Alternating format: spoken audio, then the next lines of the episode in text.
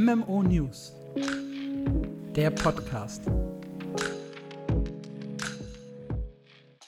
Hallo und willkommen zur vierten regulären Folge des MMO News Podcast.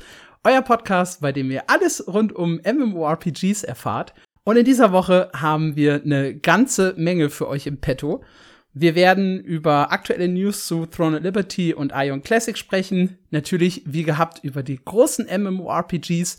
Wir haben gleich fünf Indie-News im Gepäck. Und zum Ende eine große Diskussion, nämlich darüber, was ist eigentlich der perfekte Release-Zyklus für MMORPGs.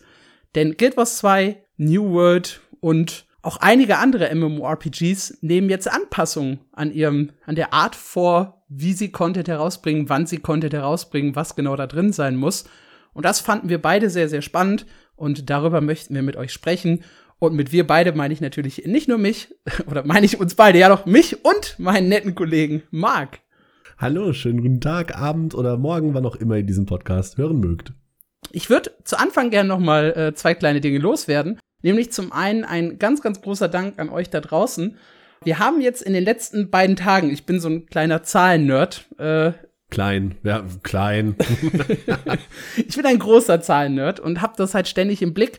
Und wir haben halt einfach am Montag und am Dienstag Aufrufszahlen aus dem Nichts quasi aus dem Ärmel geschüttet, die wir ansonsten äh, nur an Release-Tagen von neuen Folgen haben. Das heißt, ich bin sehr, sehr optimistisch, wenn diese Folge jetzt rauskommt, dass wir unseren All-Time-Record für die Aufrufe eines Tages brechen.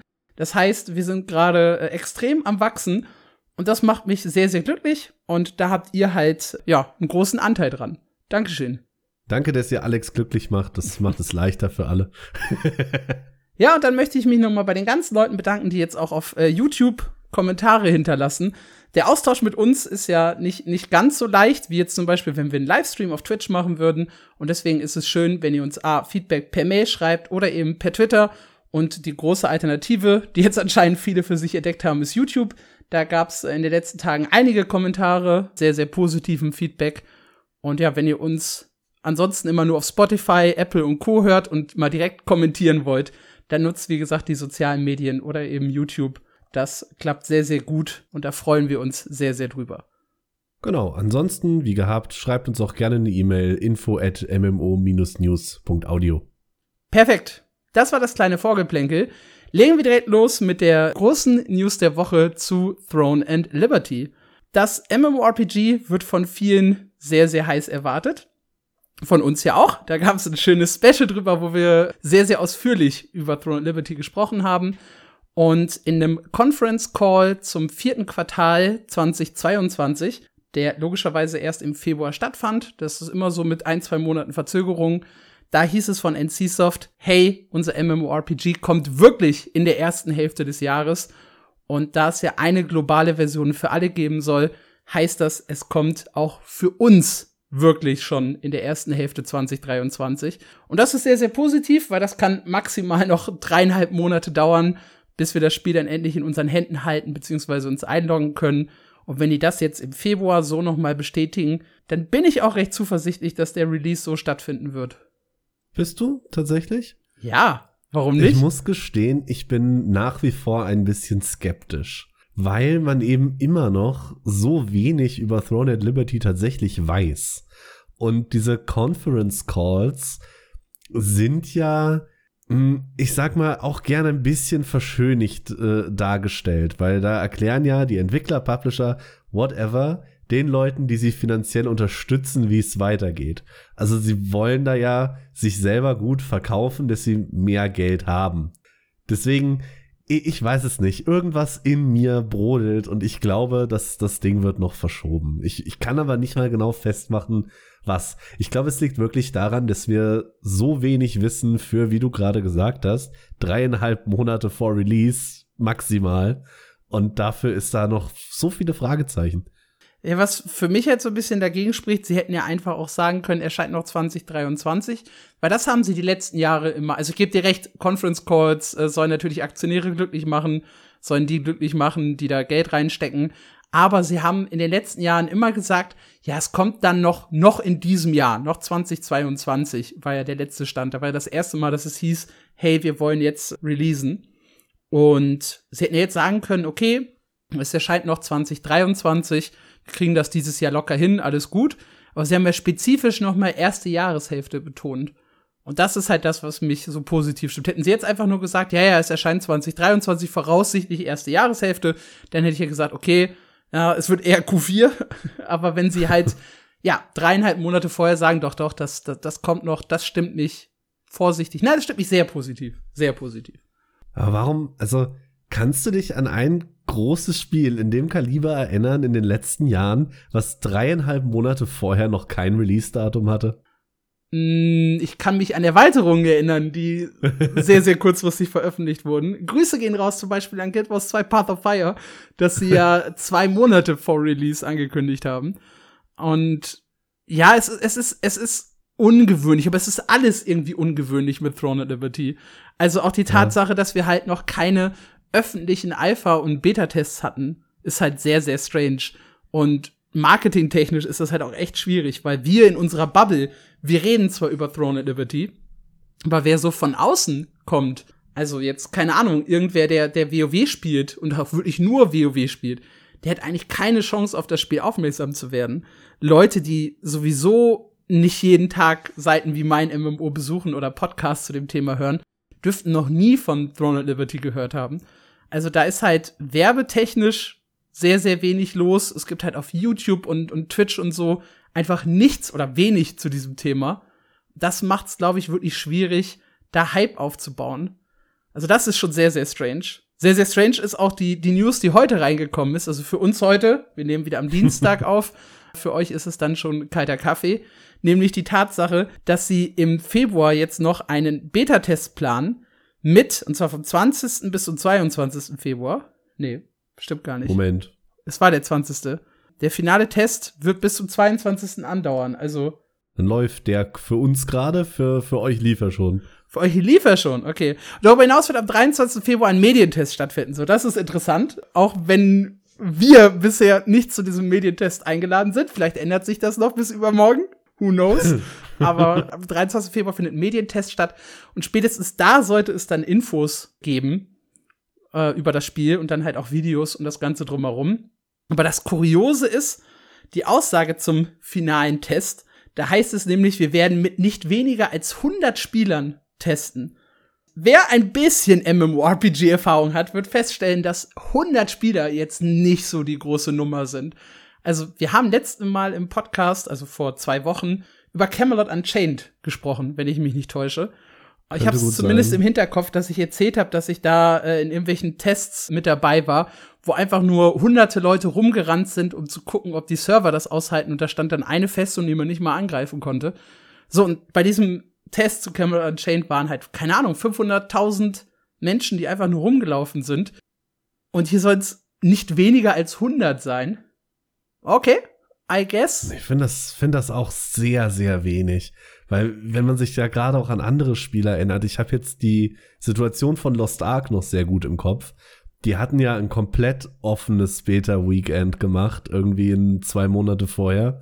Einfach um zu gucken, können die Server das? Klappt unsere Skalierung überhaupt? Die haben ja da ähnlich wie Guild Wars 2 so ein Channel-System, was quasi eine neue Welt eröffnet, wenn Marke X übersprungen ist.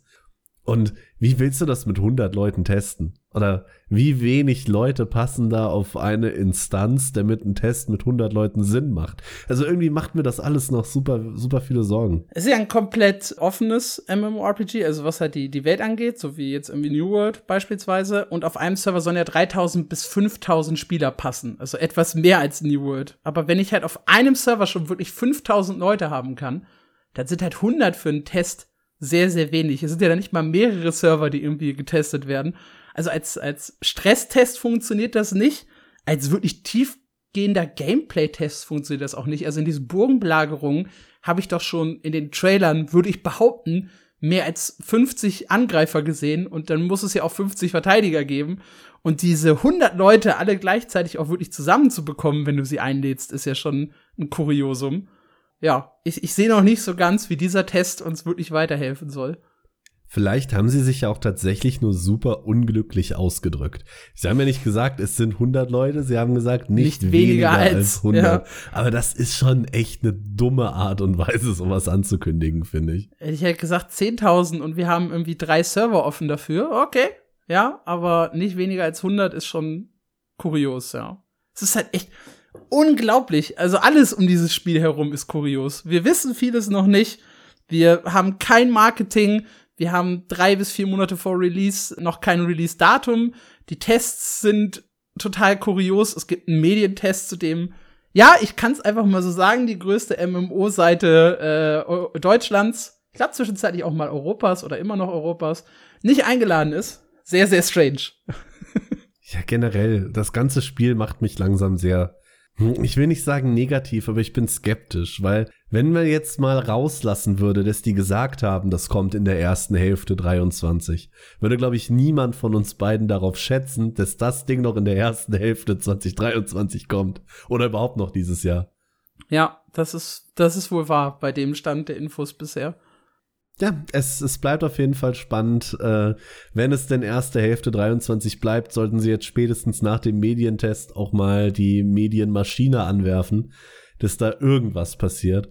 Weil du sagst es eben schon, selbst in meiner Bubble, wir waren letzte Woche mit acht Leuten im Raid in Lost Ark unterwegs, mit Leuten, die auch viele andere MMOs spielen und die hatten noch nie von Throne and Liberty gehört. Noch nie, keiner.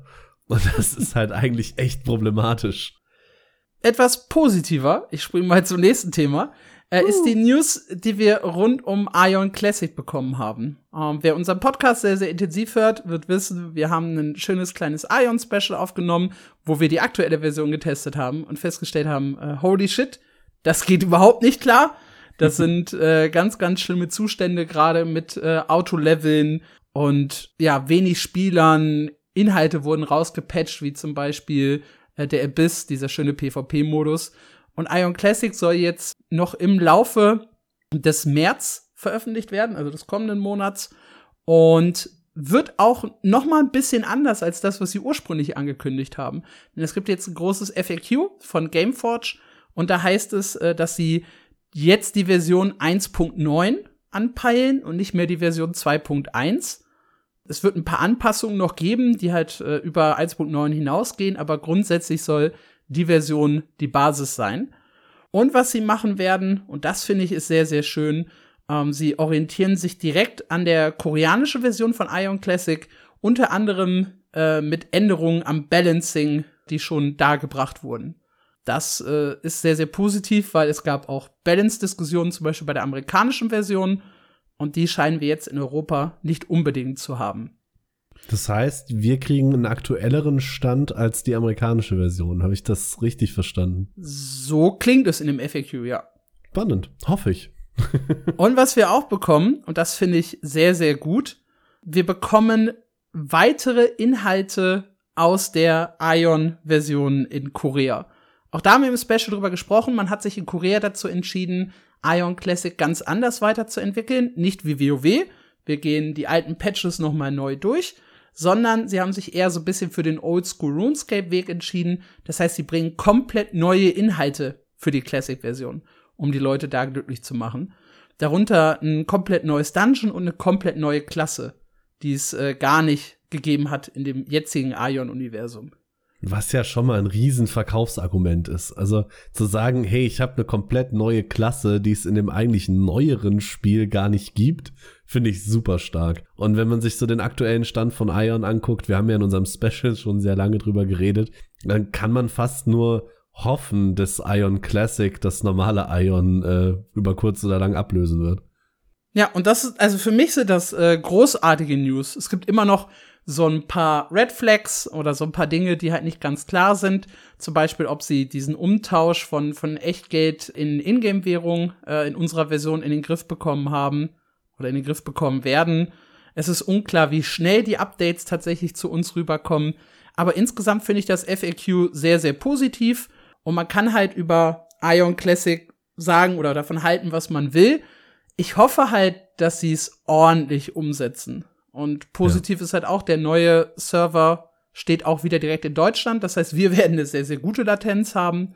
Und ja, es gibt dann halt noch dieses optionale Abo, was zum Beispiel, ich habe einen Talk mit Entenburg gemacht und der fand das sehr, sehr kurios. So ein optionales Abo, das dafür sorgt, dass du 100% der XP bekommst. Wenn du es halt nicht abschließt, bekommst du nur 50% Erfahrungspunkte. Du kannst nicht äh, die seltenste Ausrüstungsstufe äh, gejobbt bekommen und hast noch ein paar andere kleine Einschränkungen. Und er hat da gesagt, okay, finde ich, finde ich ein bisschen weird, dieses Mitgliedschaftssystem. Aber wenn man ehrlich ist, dieses, also das ursprüngliche Ion war halt ein reines Abo-Spiel. Das heißt, da musste ich so oder so dafür zahlen, um alles zu bekommen.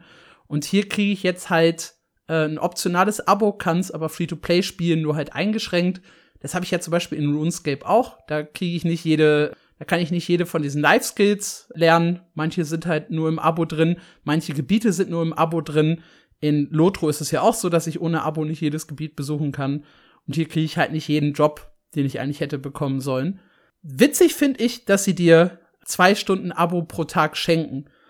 das heißt, im Endeffekt, der, der Casual-Spieler braucht mitunter gar nicht das Abo, wenn er sich jeden Tag nur für ein bis zwei Stündchen einloggt. Und dementsprechend finde ich das eigentlich ein recht faires System.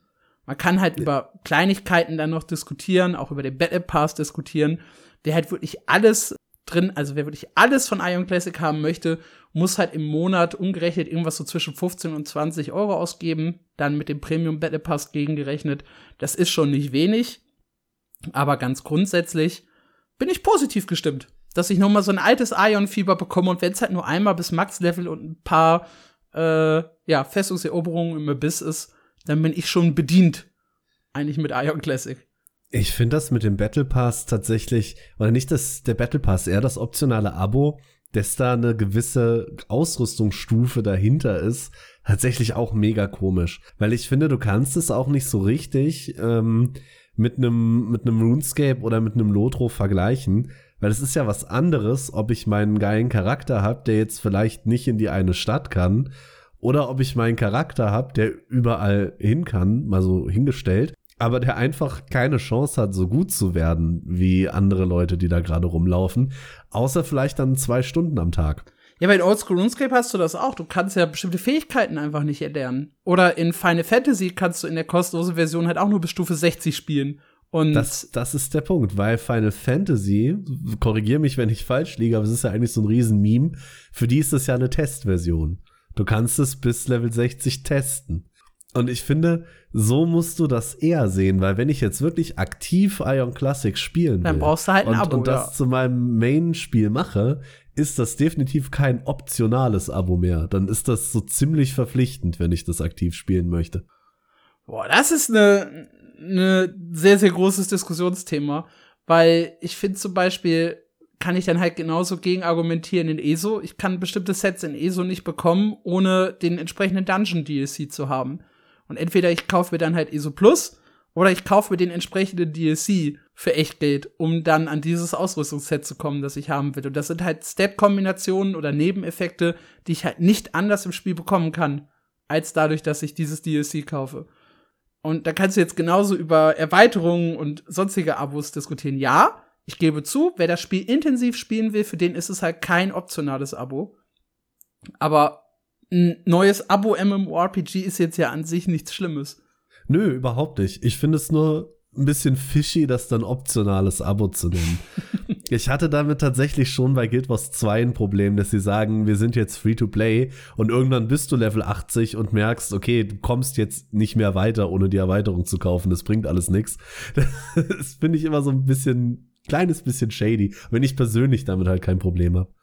Okay, ja, ja. Darauf können wir uns einigen. Es ist ein bisschen shady in Kombination dann mit dem Battle Pass auch ein bisschen teuer.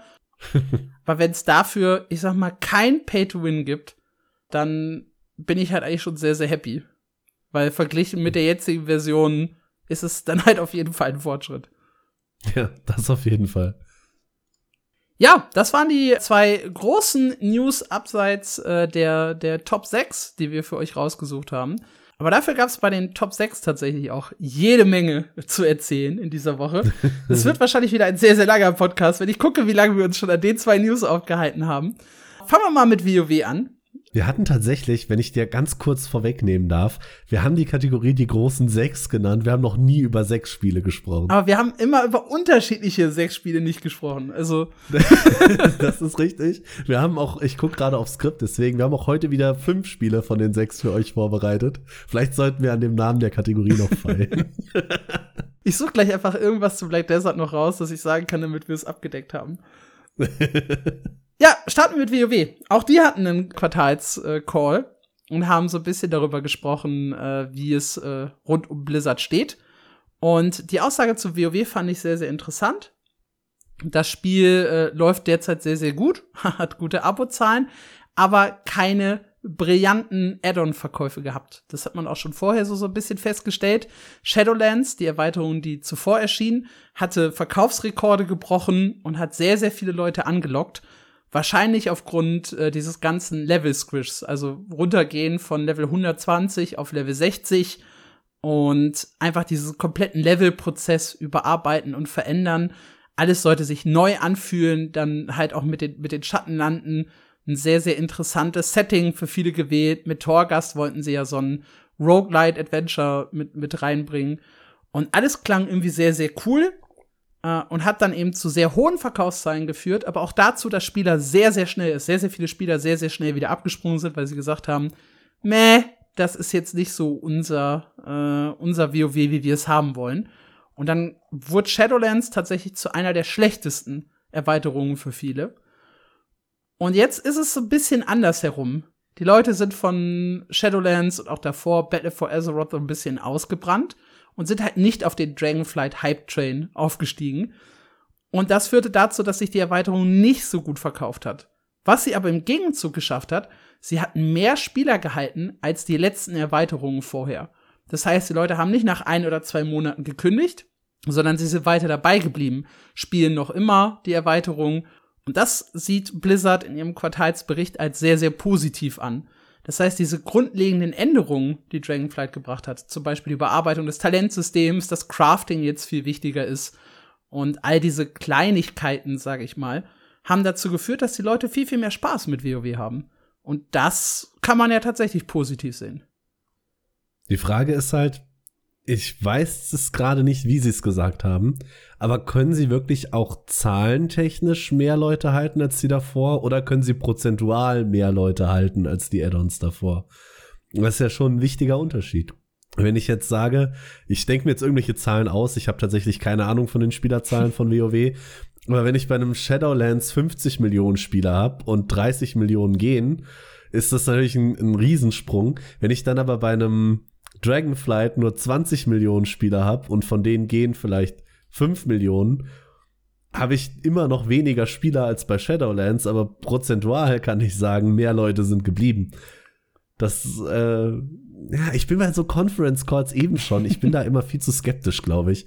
Ich habe immer das Gefühl, Firmen wollen mich anlügen. Ja, aber es ist ja ein Fakt, dass Dragonflight sehr, sehr positiv ankommt. Und dementsprechend, ja, äh, also ich kenne jetzt tatsächlich auch das exakte Wording nicht. Ich habe nicht den Conference Call gehört, sondern mir tatsächlich nur unsere News dazu durchgelesen.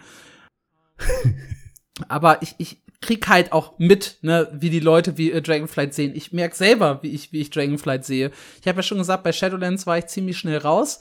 Ich habe das Max-Level äh, noch erreicht, ich habe aber niemals in den, in den Raid reingeschaut.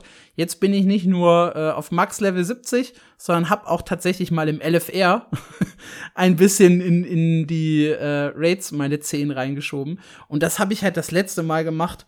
Boah, das war noch im Wenn EU Let's Play zu Cataclysm. Oh Gott. Da habe ich mit der Wenn EU Gilde Ragnaros äh, tanken dürfen in, in Firelands was, was eine sehr, sehr große Ehre war und was ich auch fürchterlich gemacht habe, aber zum Glück waren alle anderen Spieler gut und haben uns da durchgecarried. Deine Raid-Erfahrungen sind ziemlich vielen MMORPGs, kann das sein? Nein, in Guild Wars 2 habe ich perfekte Raid-Erfahrungen. Hast du? ja, ich habe eine eigene Anfängertruppe hochgezogen damals unter meiner Führung. Lief sehr, sehr gut. Ich hatte, ich hatte nie das Gefühl, dass du wirklich viel geradet hast in Guild Wars 2. Echt? Ich, ja, wir haben zweimal die Woche geradet, über Monate, Jahre. Jahre? Jahre. Ich kann mich da noch an den schönen Stream erinnern, wo, wo ihr immer äh, wipen musstet. Ja, genau, richtig. Hat, das, ich. Ja, genau, richtig. Das war, das war äh, noch relativ in der Anfangszeit. Ich glaube, da haben wir, weiß nicht, vier Wochen, drei, drei, vier Wochen zusammengespielt oder so und hatten halt grad äh, Wing 1 auf Farm-Status und Wing 2, glaube ich, Damals gab's nur drei Wings, ja, langes her. Und Wing 2 hatten wir äh, Matthias das erste Mal, glaube ich, gekillt, irgendwie ein, eine Woche vorher oder so und haben dann halt angefangen, äh, Quatsch zu machen. Unter anderem halt diesen Stream, genau, wo die Leute jedes Mal, wenn einer gesubbt hat, äh, mussten wir slash GG eingeben. Und das war die Hölle.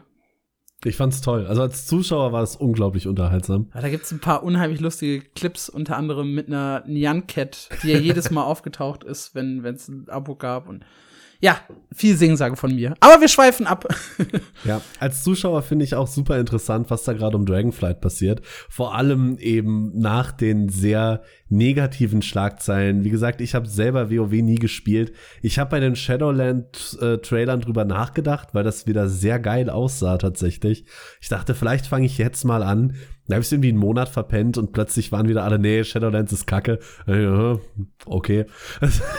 ja, das war, das war damals auch mein Eindruck. Also ich habe ja dann äh, kurz vorher irgendwie noch mal komplett neu angefangen, um halt Charakter ein bisschen schon mal hochgelevelt zu haben, als der Squish dann kam und habe da glaube ich trotzdem ich habe einen neuen Charakter angefangen als der Squish war habe auch so geilen Artikel geschrieben weil ich mich komplett verloren habe in dem Spiel äh, da gibt's da gibt's Artikel von mir dadurch dass ich halt schon einen Charakter hatte hat mir das Spiel nicht angeboten dieses Tutorial zu spielen für die ersten zehn Level sondern hat mich sofort mit Level 1 in die Welt geworfen und dadurch habe ich halt nicht verstanden was dieses Chromie Gedöns ist und hab dann äh, halt wurde, wurde mit einer Quest dahin geführt der hat mir gesagt hier spiel doch mal, äh, du, du, hast diese Welten zur Auswahl, spiel das doch mal. Und ich habe gedacht, geil, Wrath of the Lich King, da habe ich Bock drauf. Äh, und habe dann da gelevelt und habe dann kurz danach eine Einladung bekommen, ich soll doch mal bitte in den Sturmwind vorbeischauen und da mit dem, mit dem König reden. Und der hat mich dann zu einer Reise in die Welt von, von Battle for Azeroth geschickt. Und dann kam ich zurück und dann habe ich wieder mit Chromie gesprochen, habe dann aber versehentlich ein anderes Kapitel ausgewählt und habe dann nicht eine Story irgendwie zu Ende gespielt, ja, weil ich die Battle for Azeroth Sachen nicht so cool fand, bin ich halt wieder zurück nach Stormwind und habe dann drei unterschiedliche Stories angefangen, um mich darüber auf, auf Level 50 zu bringen und dann nach Shadowlands zu gehen. Das war die verwirrendste MMO-Erfahrung, die ich jemals hatte. Ja, Battle for Azeroth kam ja ähnlich schlecht an. Ne? Also ja. ich erinnere mich da, das war, zu der Zeit habe ich sehr, sehr aktiv Guild Wars 2 gespielt. Und ich erinnere mich, dass da damals kurz nach dem Release von BFA super viele WoW-Spieler rüberkamen.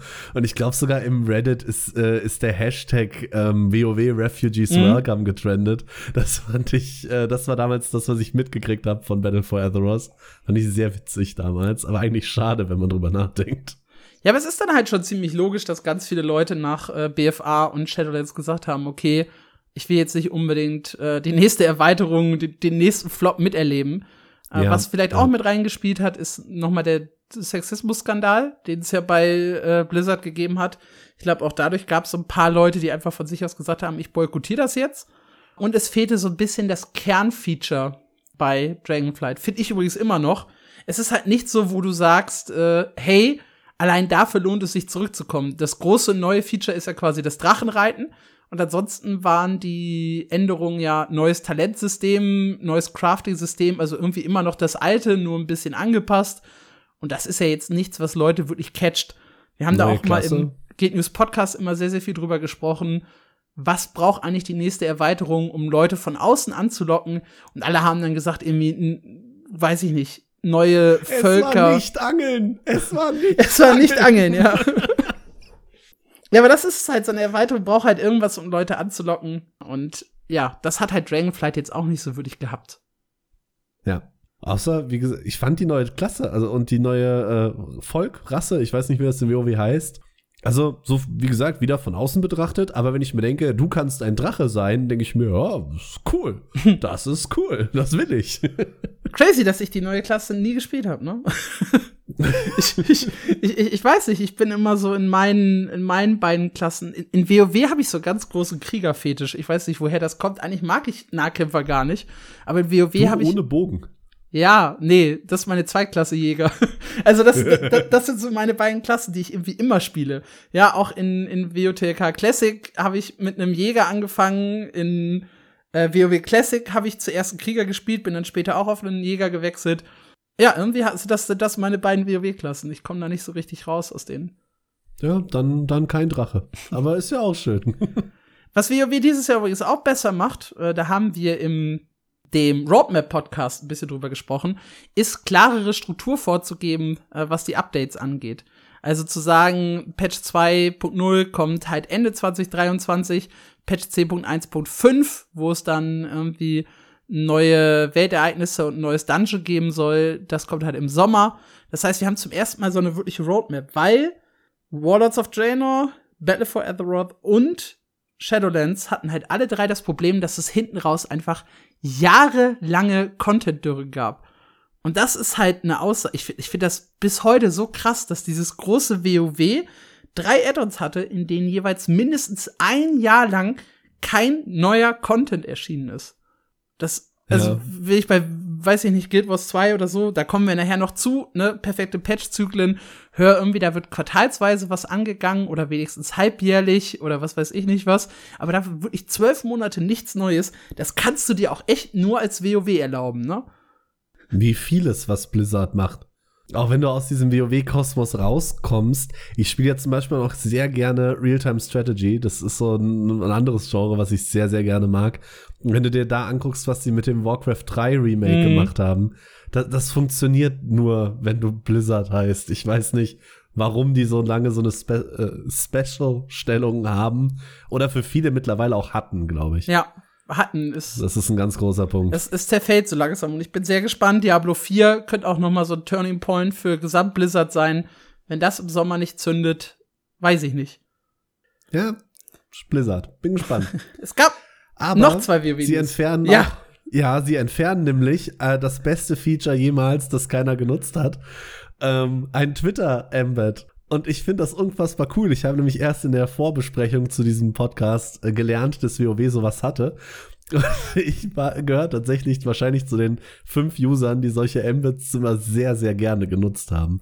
Ich habe das damals in Continent of the Nin Seal, das hatte auch eine Twitter-Anbindung, dass man direkt über den Ingame-Chat Screenshots ja. twittern konnte. Ich, ich habe meine ganzen Follower genervt. Ich fand das so geil. Und irgendwann hat es nicht mehr funktioniert. Nicht, weil sie es abgeschaltet haben, sondern weil ich es irgendwie kaputt gemacht habe. Ich kann mich nicht mehr genau erinnern, warum. Es ging nicht mehr. Ich war unfassbar traurig. Und ich äh, prangere WoW persönlich für diesen Schritt an. Okay. So. ja, es ist halt auch schon, wo wir halt wieder beim Thema waren, seit Warlords of Draenor drin. Ich glaube, genutzt hat das echt kein Mensch. Keine Ahnung. Ich, ich, ich habe noch nie auf Twitter irgendwas gesehen, was so aussah, als wäre es direkt aus WoW herausgetwittert worden.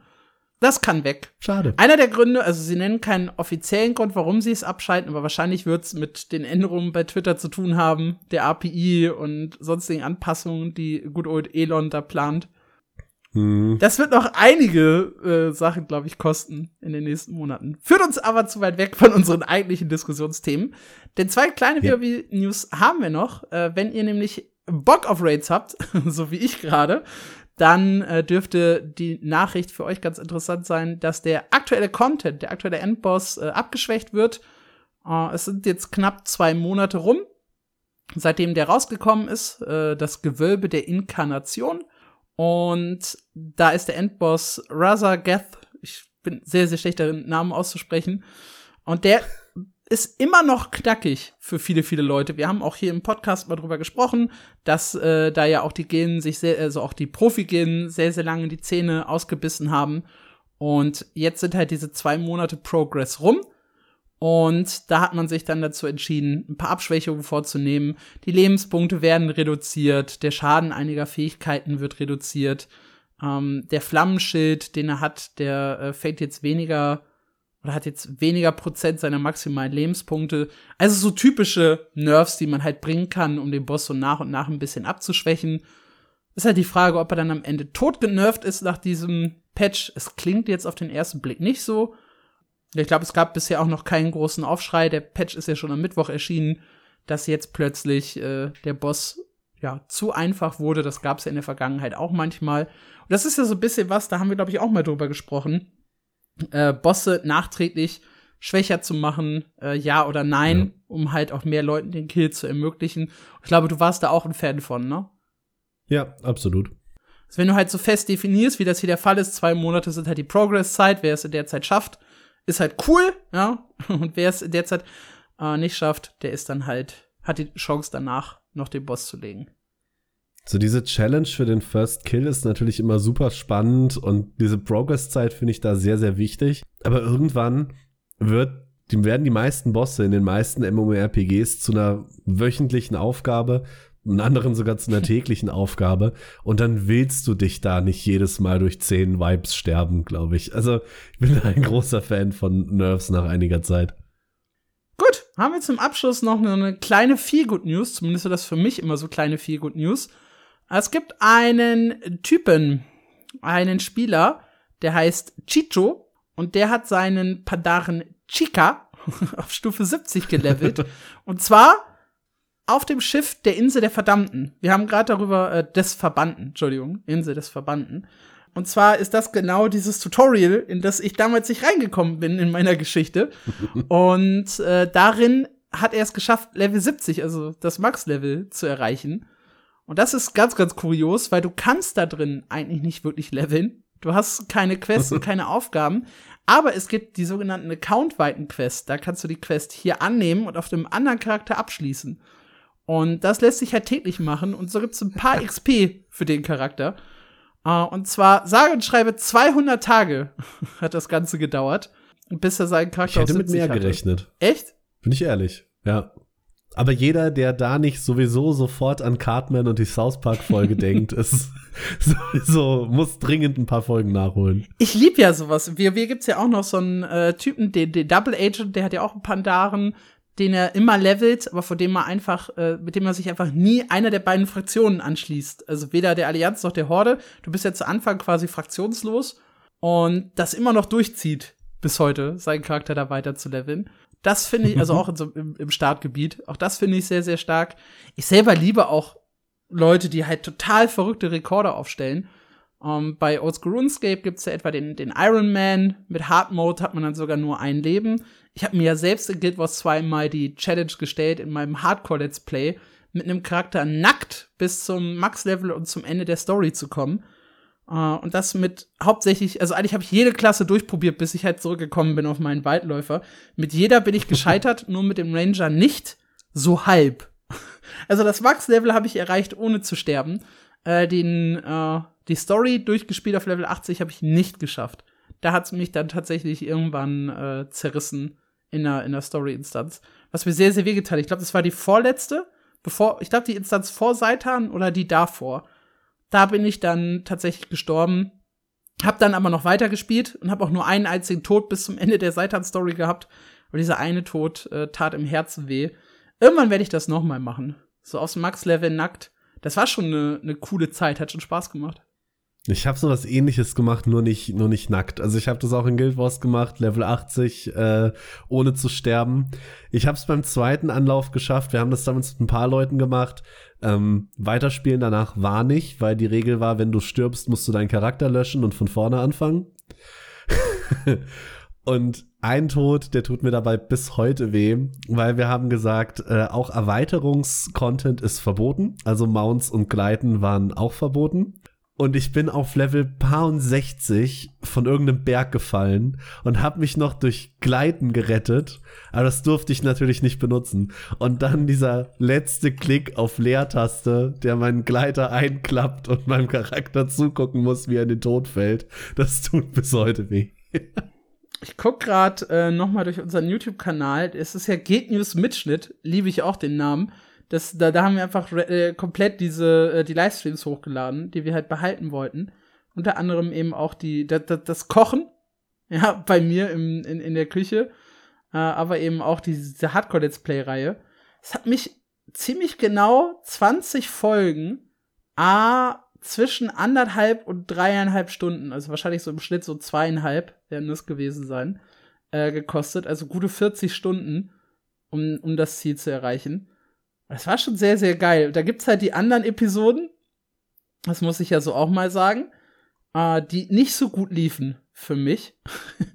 Und die, die, den traurigen Höhepunkt, ich probiere gerade herauszufinden, dass ich auch nicht lüge, aber das müsste der traurige Höhepunkt sein, äh, ist der Elementarmagier, der solide, ah, ah doch, zwei Stunden 50 gelebt hat, bis er in einer Höhle verreckt ist, auf Stufe, weiß ich, ich glaube sieben oder acht oder so. Ähm, wobei es muss ein bisschen höher schon gewesen sein, vielleicht, neun, vielleicht elf Ja, oder zwölf. Ja. Ähm, wo er dann von einem äh, Belagerungswurm zu Boden geworfen wurde und nie wieder aufgestanden ist. Harter Tag. Ein, ein RIP an dieser Stelle. Dankeschön, Dankeschön. Es gab damals ein MMORPG, das habe ich länger gespielt, das generell mit diesem Konzept gespielt hat. Shaya heißt das. Ich hatte es eben in der Vorbesprechung schon kurz erwähnt. Und das fand ich damals ein sehr spannendes Konzept. Die haben mit Schwierigkeitsgraden gearbeitet. Also du hast, wenn du einen Charakter erstellt hast, äh, hatte ich das Spiel gefragt, willst du das auf einfach, mittel, äh, schwierig oder so, so richtig böse spielen? Und je nachdem, was du da ausgewählt hast, desto schwieriger wurde das Leveln. Also man hat auch weniger Erfahrung gekriegt. Und desto weiter konnte auch dein Charakter kommen. Also ein Charakter auf leicht konnte zum Beispiel, ich glaube, nur Level 30 werden. Hingegen, wo das Max-Level für, für Hardspieler ähm, Level 70 war. Und die hatten eben auch in diesem ganz bösen Modus, war das Permadeath. Da konnte dein Charakter zwar unglaublich stark werden, weil er zwar, ich glaube, das gleiche Max-Level hatte wie, wie Hard, aber dafür mehr Skill-Points bekommen hat. Ir irgendwie so war das. Es ist lange her. Aber wenn er eben gestorben ist und nicht innerhalb von drei Minuten gerettet wurde, ähm, wurde der Charakter einfach gelöscht. Mit allem, was er dabei hatte. Und da gab es eine richtige Community drumherum.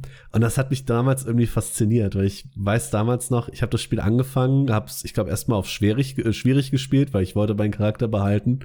Und innerhalb von einer halben Stunde siehst du in diesem World Chat so einen Typ, das werde ich nie vergessen, der einfach nur schreibt, suche den Arschlochheiler, der meinen Hardcore-Charakter hat verrecken lassen. Ich krieg dich, du Sau. Das fand ich damals schon so witzig. Das habe ich echt eine Weile gespielt. Das hat Spaß gemacht. Ich habe übrigens gerade meinen schmerzhaftesten Tod äh, gefunden. Auf Stufe 62 habe ich meinen Nekromanten äh, verloren. Ja, auf 61. Kurz vor 62. Ich meinen Nekromanten verloren in der Story-Instanz. Du kannst mich also nachfühlen, nur dass du nicht in den Tod gefallen bist. Ja, da waren plötzlich zu viele Gegner. Sehr trauriger Moment. Ja, auf jeden Fall sind äh, komische Challenges immer äh, ganz witzig. Ich mag sowas. Auch Leute, die sich das selber hinsetzen und das machen. Absolut, ja. Ich hatte mal einen coolen äh, Artikel geschrieben dazu, das fällt mir gerade noch ein, weil Guild Wars sind witzige Challenges. Der hat Level 80 als äh, Pazifist erreicht, ohne einen einzigen Gegner zu töten. Und das fand ich auch super cool. Ja, ich habe auch über Lotro geschrieben, wo einer äh, irgendwie mit, mit, mit Backen das Max-Level erreicht hat oder das vers- ich, ich, ich habe da irg irgendein Flashback gerade. Keine hundertprozentige Garantie, dass das mit Backen wirklich funktioniert, aber ich glaube, da war da war auch irgendwie sowas mit äh, mit Lotro, wo das einer gemacht hat. Ich liebe sowas auch. Ich finde das ich finde das großartig. Geil. Kommen wir, weil wir jetzt eh schon so viel über Guild Wars 2 gesprochen haben, am besten auch direkt zu dem MMORPG, denn auch da gab es einen Quartalsbericht, wenig überraschend übrigens, weil wir ihn bei Throne and Liberty schon erwähnt haben, denn es ist ja dieselbe Firma, NCSoft, und die hat für Guild Wars 2 sehr, sehr positive Nachrichten mit äh, 95 Milliarden koreanischen Won. da könnt ihr wahrscheinlich gar nicht viel geldtechnisch mit anfangen. Hat Guild Wars 2 das äh, mit Abstand beste Jahr gehabt seit 2015. Und das finde ich sehr, sehr bemerkenswert, weil ja mit 2017 Path of Fire auch eine Erweiterung rausgekommen ist. Und zwischenzeitlich ja Guild Wars 2 fand ich sehr, sehr an Drive durch diese Eisbrutsaga verloren hat. Also da war halt Ja. echt, zwischenzeitlich hatte ich das Gefühl, es geht im Spiel irgendwie kaum vorwärts. 2019 und 2020 waren auch zwei echt schlechte Jahre für das Spiel. Und dieses Jahr oder letztes Jahr feierten sie halt riesige Erfolge mit End of Dragons. Da haben sie ja auch, hatten wir eine News zu, äh, die Spielerzahlen verdreifacht. Das war halt wieder schwierig einzuschätzen. Marc hat ja vorhin schon gesagt, ne? Das Dreifache von, von was und wie viel ist es in Relation zu Heart of Thorns und Path of Fire. Aber es scheint so, dass äh, dieses Jahr ja wieder auf dem Niveau von damals Heart of Thorns war. Also ganz knapp drunter. Da waren es, glaube ich, 108 Milliarden Won. Jetzt sind es halt 95. Also sehr, sehr nah dran. Und das finde ich tatsächlich sehr, sehr bemerkenswert. Und auch total überraschend. Ich fand End of Dragons jetzt keine schlechte Erweiterung. Ich habe sogar geschrieben, es ist die meiner Meinung nach beste. Da gibt's dann auch irgendwann noch mal ein Special zu, haben wir ja auch schon angeteasert, wo wir so ein bisschen über die Erweiterungen von Guild Wars 2 diskutieren wollen. Ähm, ich fand sie gut, aber ich fand sie jetzt halt auch nicht so krass, dass ich sagen würde, das hat mega viele Leute zurückgeholt. Zumindest habe ich nicht so einen Hype gespürt, irgendwie, weder im Spiel noch außerhalb des Spiels. Geht mir genauso, weil mich dieser Hype auch bis heute kalt gelassen hat. Ich habe nicht mehr die Story von End of Dragons fertig gespielt. Und das, obwohl ich ja damals sehr, sehr, sehr viel Guild Wars 2 gespielt habe. Aber End of Dragons hatte für mich persönlich einfach nichts. Also nach der Eisbrut-Saga kam für mich die Story so ziemlich zum Erliegen. Da haben sie dir irgendwie so lange rumge rumgemacht gegen Ende der Eisbrut-Saga, mhm. dass ich da auch gar kein Interesse mehr hatte, jetzt wirklich groß zu wissen, wie es weitergeht. Dann diese ganze Kanta-Geschichte, das Setting an sich hat mir jetzt ganz, das ist was Persönliches, aber das hat mir schon nicht so gut gefallen. Und dann äh, fucking Angeln als großes Main. da hast du dich ja sogar in dem Artikel drüber aufgeregt, ja. da habe ich äh, damals eine Meinung drüber geschrieben, wie unfassbar affig ich das finde. Und leider bleibt das auch bestehen. Also das andere große Feature war ja die Schiffe, die in Guild Wars Skiffe heißen, weil wir müssen special sein. Und das habe ich allein, habe ich immer noch nicht verstanden, weil übers Wasser konnte man ja vorher schon mit dem Rochen. Du kannst jetzt auf einem Schiff halt angeln und mit mehreren Leuten unterwegs sein, aber das finde ich jetzt auch nicht so die, das, das Allergeilste, was ich je gesehen habe. Nee, also End of Dragons hat mich nicht zurückgeholt. Am ehesten äh, noch mit den neuen Elite-Spezialisierungen. Und den Angriffsmissionen, die sind cool. Weiß ich nicht, habe ich nicht gespielt, die neue. Bin ich, bin ich genauso dabei, weil mich alle Angriffsmissionen aus der Eisbrutsaga einfach weg davon getrieben haben. Ich wollte das nicht spielen. Lass es mal irgendwann als Projekt angehen, weil ich habe tatsächlich die, die Challenge-Modes noch nicht alle gespielt. Einfach mal äh, eine Truppe zusammentrommeln mit zehn Leuten und äh, da reingehen. Ja, das könnte, könnte cool sein. Ja, sch schreiben wir uns mal auf die To-Do-Liste. da einfach noch mal reinfühlen. Ja. Übrigens für die Leute, die kein Gefühl hatten, wie viel Geld das ist. Ich habe es einmal ganz kurz nachgeschlagen. Es sind so um die 70 äh, Millionen Euro über das Jahr. Das ist solide. Und es wundert mich, wie gesagt, richtig, richtig hart, weil ich hatte einen riesen Hype auf Path of Fire. Ich meine, endlich Mounts. Die Story war total geil.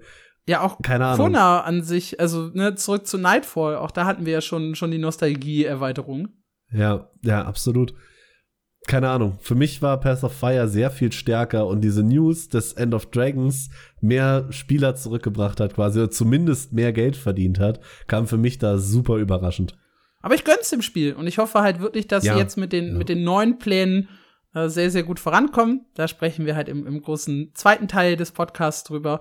Ansonsten gab's bei Guild Wars 2 äh, zuletzt einen äh, kleinen Patch, der sich um das Thema WVW gedreht hat. Da gab's diese äh, wöchentlichen Belohnungen, die wir, glaube ich, auch schon im Podcast vor zwei Wochen angerissen haben. Da war der, glaube ich, noch nicht draußen, der Patch, aber zumindest äh, die Ankündigung dafür war da.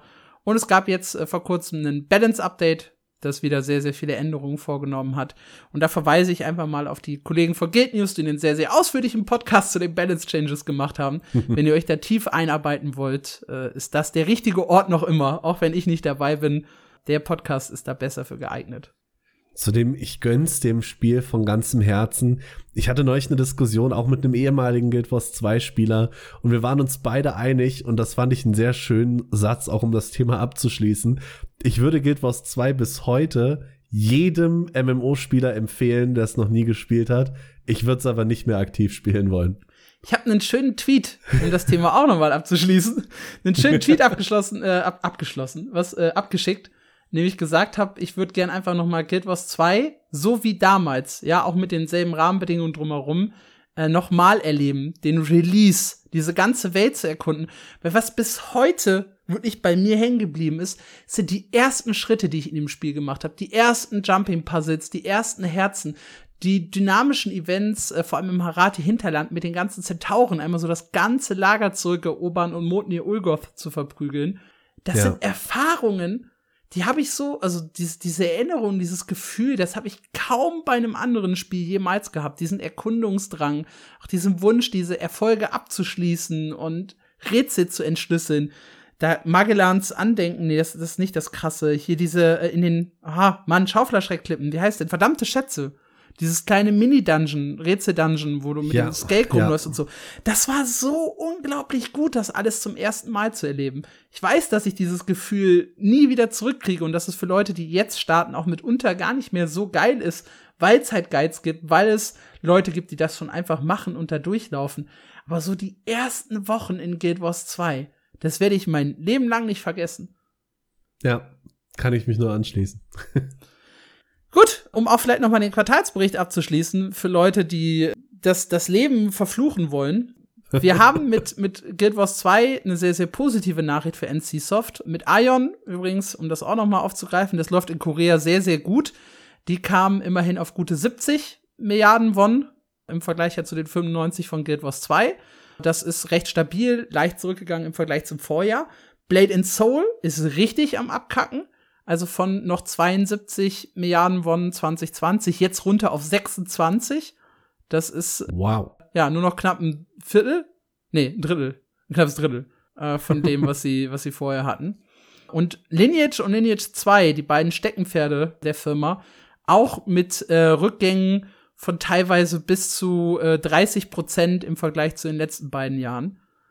Das Einzige, was neben Guild Wars 2 hart angestiegen ist, sind die Mobile Games.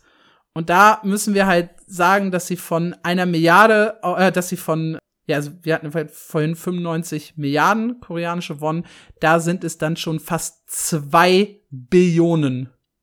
Ach du Won. Scheiße. Also, Holy moly. ja, nicht das Zehnfache, sondern das Zwanzigfache von, von, von Guild Wars 2 machen die Mobile Games. Guild Wars 2 Mobile Incoming. Nur um euch da mal so ein kleines Gefühl zu geben, das ist übrigens von 1,6 Billionen auf 1,9 Billionen hoch. das ist so krass. Ja, und das sind auch nur, die haben, was haben die in ihrem Portfolio? Ich glaube, fünf Mobile Games. Lineage M, M2, W und Blade and Soul 2. Ne, vier. Ich weiß, äh, äh, und sie kriegen noch Revenues für. Gibt's das noch? Lineage Revolution noch? Ich glaube, das gibt's noch. Also fünf. Vier Lineage-Spiele und Blade and Soul 2. Wobei man sagen muss, dass Lineage da drüben auch eine sehr, sehr starke Marke ist. Ja, aber es, Noch sehr viel größer als bei uns. es löst halt super krass gerade die PC-Games ab, die halt echt hart Ja. verlieren im Vergleich dazu. Ja, das war der Blick äh, rüber nach Asien. Schauen wir mal äh, ein bisschen kürzer, vielleicht nach Amerika. Da wird nämlich ESO entwickelt. Und da gab es äh, neue Infos für die Inhalte von 2023, darunter endlose Dungeons. Da hast du was zugeschrieben. Da habe ich was zugeschrieben, aber so wirklich viel weiß man dazu auch noch nicht. Also sie haben ja angekündigt, ähm, im Q4 2023, also noch eine Weile weg von jetzt, kommt ein neues Feature zu Elder Scrolls Online und das werden endlose Dungeons sein. Wie die im Detail aussehen, hat äh, Zenimax bisher noch nicht verraten, außer dass ihr da nicht alleine rein müsst, sondern ihr könnt einen sogenannten Buddy mitnehmen. da wird im Forum fleißig diskutiert, was die genau damit meinen. Ähm, höchstwahrscheinlich wird es entweder ein anderer Spieler sein ähm, oder ein anderer NPC. Also es gibt ja so NPC-Begleiter Gefährten, seit ja. Gefährten, genau. Ich weiß gar nicht, seit welcher Erweiterung. Black, Blackmore? Gut, dass du die Namen wickst. Ja, es ist, es ist Blackwood aus 2021. Blackwood, ja, ganz nah dran. Dass ihr da so einen mitnehmen könnt. Das Ganze soll sich dann hoffentlich ähm, nicht allzu sehr wiederholen. Ich stelle es mir so ein bisschen wie die Fraktale in Guild Wars vor. Also es soll zwar endlos sein, aber quasi mit jeder Stufe schwieriger werden. Und ja, viel mehr wissen wir darüber auch noch Ich nicht. finde das aber super genial, dass du nicht einen Solospieler-Inhalt machst, sondern halt sagst, okay, du kannst auch mit einem äh, Freund zusammenspielen. Ich hoffe, dass es sowohl der NPC als auch ein Mitspieler sein kann, weil das wäre halt Ja. super, super stark. Also ich habe LOL immer am liebsten gespielt in der Duo-Queue, wenn ich noch so einen dabei hatte, um mit jemandem zu sprechen. Und selten habe ich irgendwie Solo gegrindet.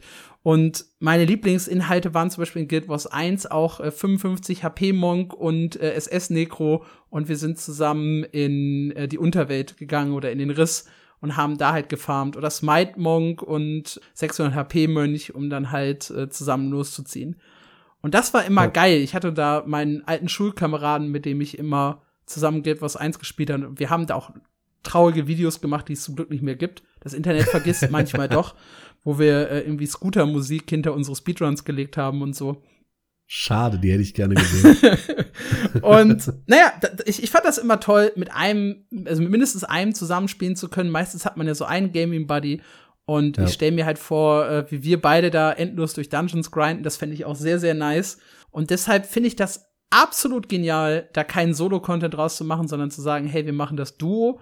Und die Leute, die halt keinen Bock auf einen Mitspieler haben, die können sich halt einen NPC einpacken, der zum Beispiel heilt.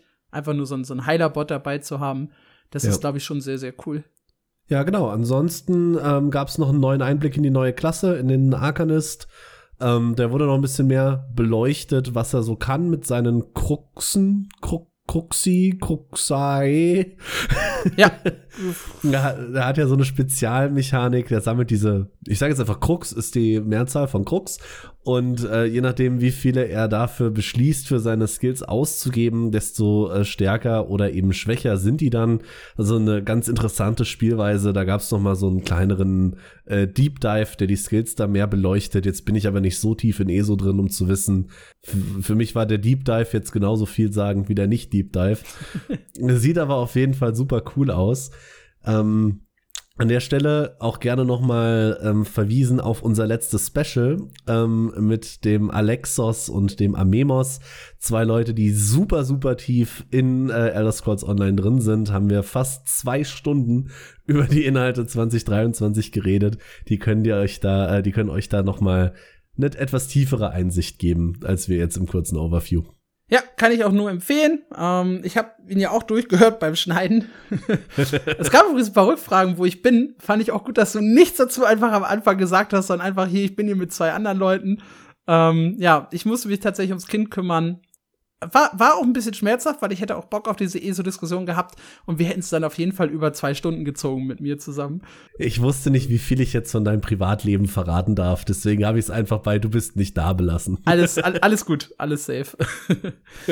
ja, ansonsten habe ich auch ein kleines Interview geführt äh, mit Rich Lampert, eben auch zum Thema äh, neue Klasse auch so ein bisschen zu den, zu den Hintergründen, weil sie auch selber gesagt haben, hey, 2022 war kein gutes Jahr. Das war auch, also nicht übrigens aus äh, finanzieller oder Spielerzahlensicht, sagt Rich, aber ja, sie haben auch das Feedback bekommen, dass die Veteranen unzufrieden sind.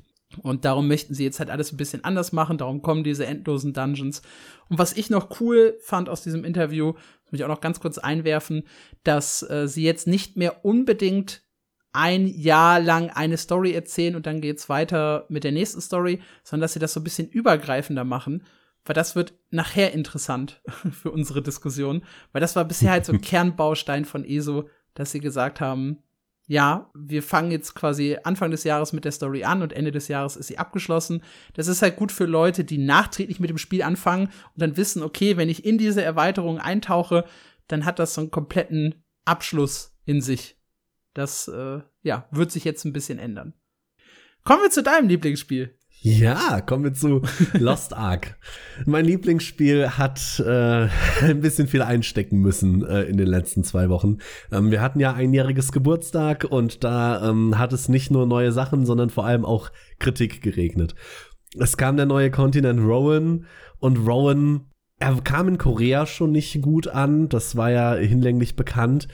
Und äh, der Hype über Rowan war auch nicht so groß und tatsächlich wird er jetzt noch mehr zerrissen, als man äh, ursprünglich dachte. Weil sie haben im Vorfeld kommuniziert, ja, es gibt Open World PvP.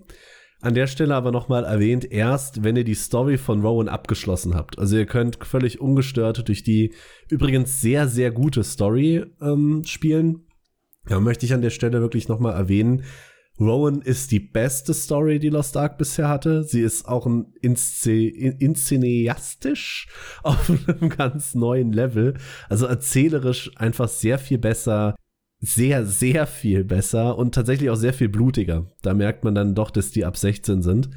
Also Story, Rowan, genial. Ihr habt die Story durch, ähm, dann müsst ihr euch für eine Seite entscheiden. Und ab diesem Zeitpunkt seid ihr überall in Rowan gefleckt für Open World PvP. Und das kam überhaupt nicht gut an. es gibt nämlich in Rowan ein großes Schlachtfeld, wo das gewollt ist. Da könnt ihr Fraktionserfahrung sammeln, indem ihr andere Leute tötet. Das ist langwierig, aber wer da Lust drauf hat, let's go. Das könnt ihr machen. In den anderen zwei Gebieten von Rowan, wo ihr halt für eure PvE-Sachen farmt, für eure Erfolge, ähm, einfach nur Monster töten müsst, müsst Pflanzen sammelt, auch da seid ihr PvP gefleckt. Und dauernd tötet euch irgendjemand und es bringt aber niemandem was, weil ihr tatsächlich nur in dieser dritten Karte auf diesem Schlachtfeld auch Erfahrung dafür bekommt. Vorher haut ihr euch, äh, hauen sich die Leute nur auf die Nase, weil sie euch nerven wollen. Und das ist so ein Punkt, der besonders schlecht ankam. Also durch das schlechte Feedback wurde das noch sehr herauskristallisiert, dass das Bullshit ist, was ich leider auch so unterschreiben muss. Der kann ein bisschen wie in Bless Unleashed äh, einen Token kaufen für ein bisschen Gold, Nein. der euch äh, zwei Stunden lang unangreifbar für die andere Fraktion macht. Oh. Aber wie gesagt, immerhin für Gold, nicht, nicht für echtes Geld. Der erste ist auch kostenlos, der wird lustigerweise immer teurer, je öfter man ihn benutzt. Das finde ich auch eine interessante äh, Entscheidung. Und dann die dritte Karte, das Schlachtfeld. Eieiei. Sie haben ja im Vorfeld gesagt, wer kein PvP spielen will, muss kein PvP spielen, um Rowan komplett abzuschließen. Das ist insofern gelogen, dass ihr für euren Adventurers Tome, also dieses Buch, was ihr zu 100% füllt, um einen Kontinent wirklich abzuschließen, braucht ihr zwei Items, die ihr nur dann bekommen könnt, wenn ihr Fraktionsrang einmal drei und einmal sieben erreicht habt. Und da kann man über PvE-Quests machen, die geben euch ungefähr 500 Erfahrungen die Woche. Ihr braucht insgesamt 12.500 Erfahrungen für Fraktionsrang 7. Das heißt, ihr habt die Wahl, ob ihr entweder sieben, äh, sieben wäre noch schön, ob ihr entweder zwölf Wochen lang ähm, PvE-Weeklies macht. Übrigens auf der PvP-Karte, also auch wenn ihr da PvE-Sachen zu tun habt, kann euch die ganze Zeit jemand einfach auf die Lappen hauen, wenn er an euch vorbeiläuft. Oder ihr äh, tummelt euch in diesen PvP-Schlachten, aber das halt auch noch wirklich oft, weil wie gesagt, ihr braucht 12.500 Erfahrung, meine ich, waren es. Und ein Player-Kill gibt euch drei. Hm. okay. Strong. Und äh, dementsprechend, Rowan wurde zerrissen. Es gab eine riesen Umfrage im Reddit damals, ähm, oder, oder damals letzte Woche. Werdet ihr Rowan noch spielen, wenn ihr den Adventurers Tome voll hat? Da haben 4000 Leute mittlerweile abgestimmt. 88% sagen nein. Und äh, immerhin 4% sagen, ich hasse Rowan, ich spiele es aber trotzdem weiter. Also das ist wirklich vernichtend. Ja. Leider genauso schlecht an kam ein Erfolg, der eigentlich ganz gut gemeint ist, nämlich ein Login-Reward. Das ist eine Statue, die können sich Leute in ihr Haus stellen, wenn sie in diesem ersten Jahr sich jeden einzelnen Tag dieser 365 Tage eingeloggt haben. Da gab es einen Erfolg und der gibt eine süße Statue. Eigentlich lieb gemeint. Auf der anderen Seite ist es das Internet. Es regen sich natürlich super viele Leute auf, dass das ja unmöglich zu erreichen wäre schwierig. Ach Quatsch, was finde ich süß. Wir haben doch auch. Ich finde es auch süß. Also wir haben im Podcast noch nicht drüber gesprochen, aber wir privat haben schon mal darüber gesprochen, dass es ja Leute in Korea gibt, irgendwie drei noch oder so, die seit mhm. 2018 ununterbrochen jeden einzelnen Tag gespielt haben und jetzt quasi auch sowas, so, so eine gewisse Bekanntheit damit bekommen haben. Und ich finde das mhm. vollkommen legitim, das zu machen. Und das ist halt, da waren wir wieder bei dem Thema, ne, Hardcore und ich möchte so verrückte Erfolge erreichen und so. Ich finde, das ist schon was, was man erreichen kann. Ich find, wenn man sich halt wirklich fair. nur äh, irgendwie mal kurz fünf Minuten eingeloggt hat, um die Anmeldebelohnungen zu holen und dann wieder rauszugehen. Das ist ja genau. was, was einige machen. Also ich mache das sehr, sehr oft in Guild Wars 2. Ich hole nur meine Login-Belohnungen. Ich habe ja diese ganzen äh, Sachen für die, für die Heimatinstanz gekauft, die mir Mats bringen. mach einmal die drei Dailies, das dauert ja in der Regel auch nur fünf bis zehn Minuten. Äh, oder mach halt dann die, die Event-Dailies, die es teilweise noch gibt, mit, mit SAB oder Mondneujahr oder was weiß ich nicht was. Und dann bin ich halt wieder raus. Und das ist äh, vollkommen legitim. Fairerweise muss man dazu sogar noch eingestehen, der Erfolg bleibt jetzt im Spiel. Also jeder kann den sich holen, der auch ab jetzt sich einfach 365 Tage in Folge einloggt. Okay. Also ich finde die ganze Aufregung dahinter auch ein bisschen übertrieben. Nee, ich finde find das, das tatsächlich cool. Ja, das, das, das ja. sind so kleine süße Erfolge.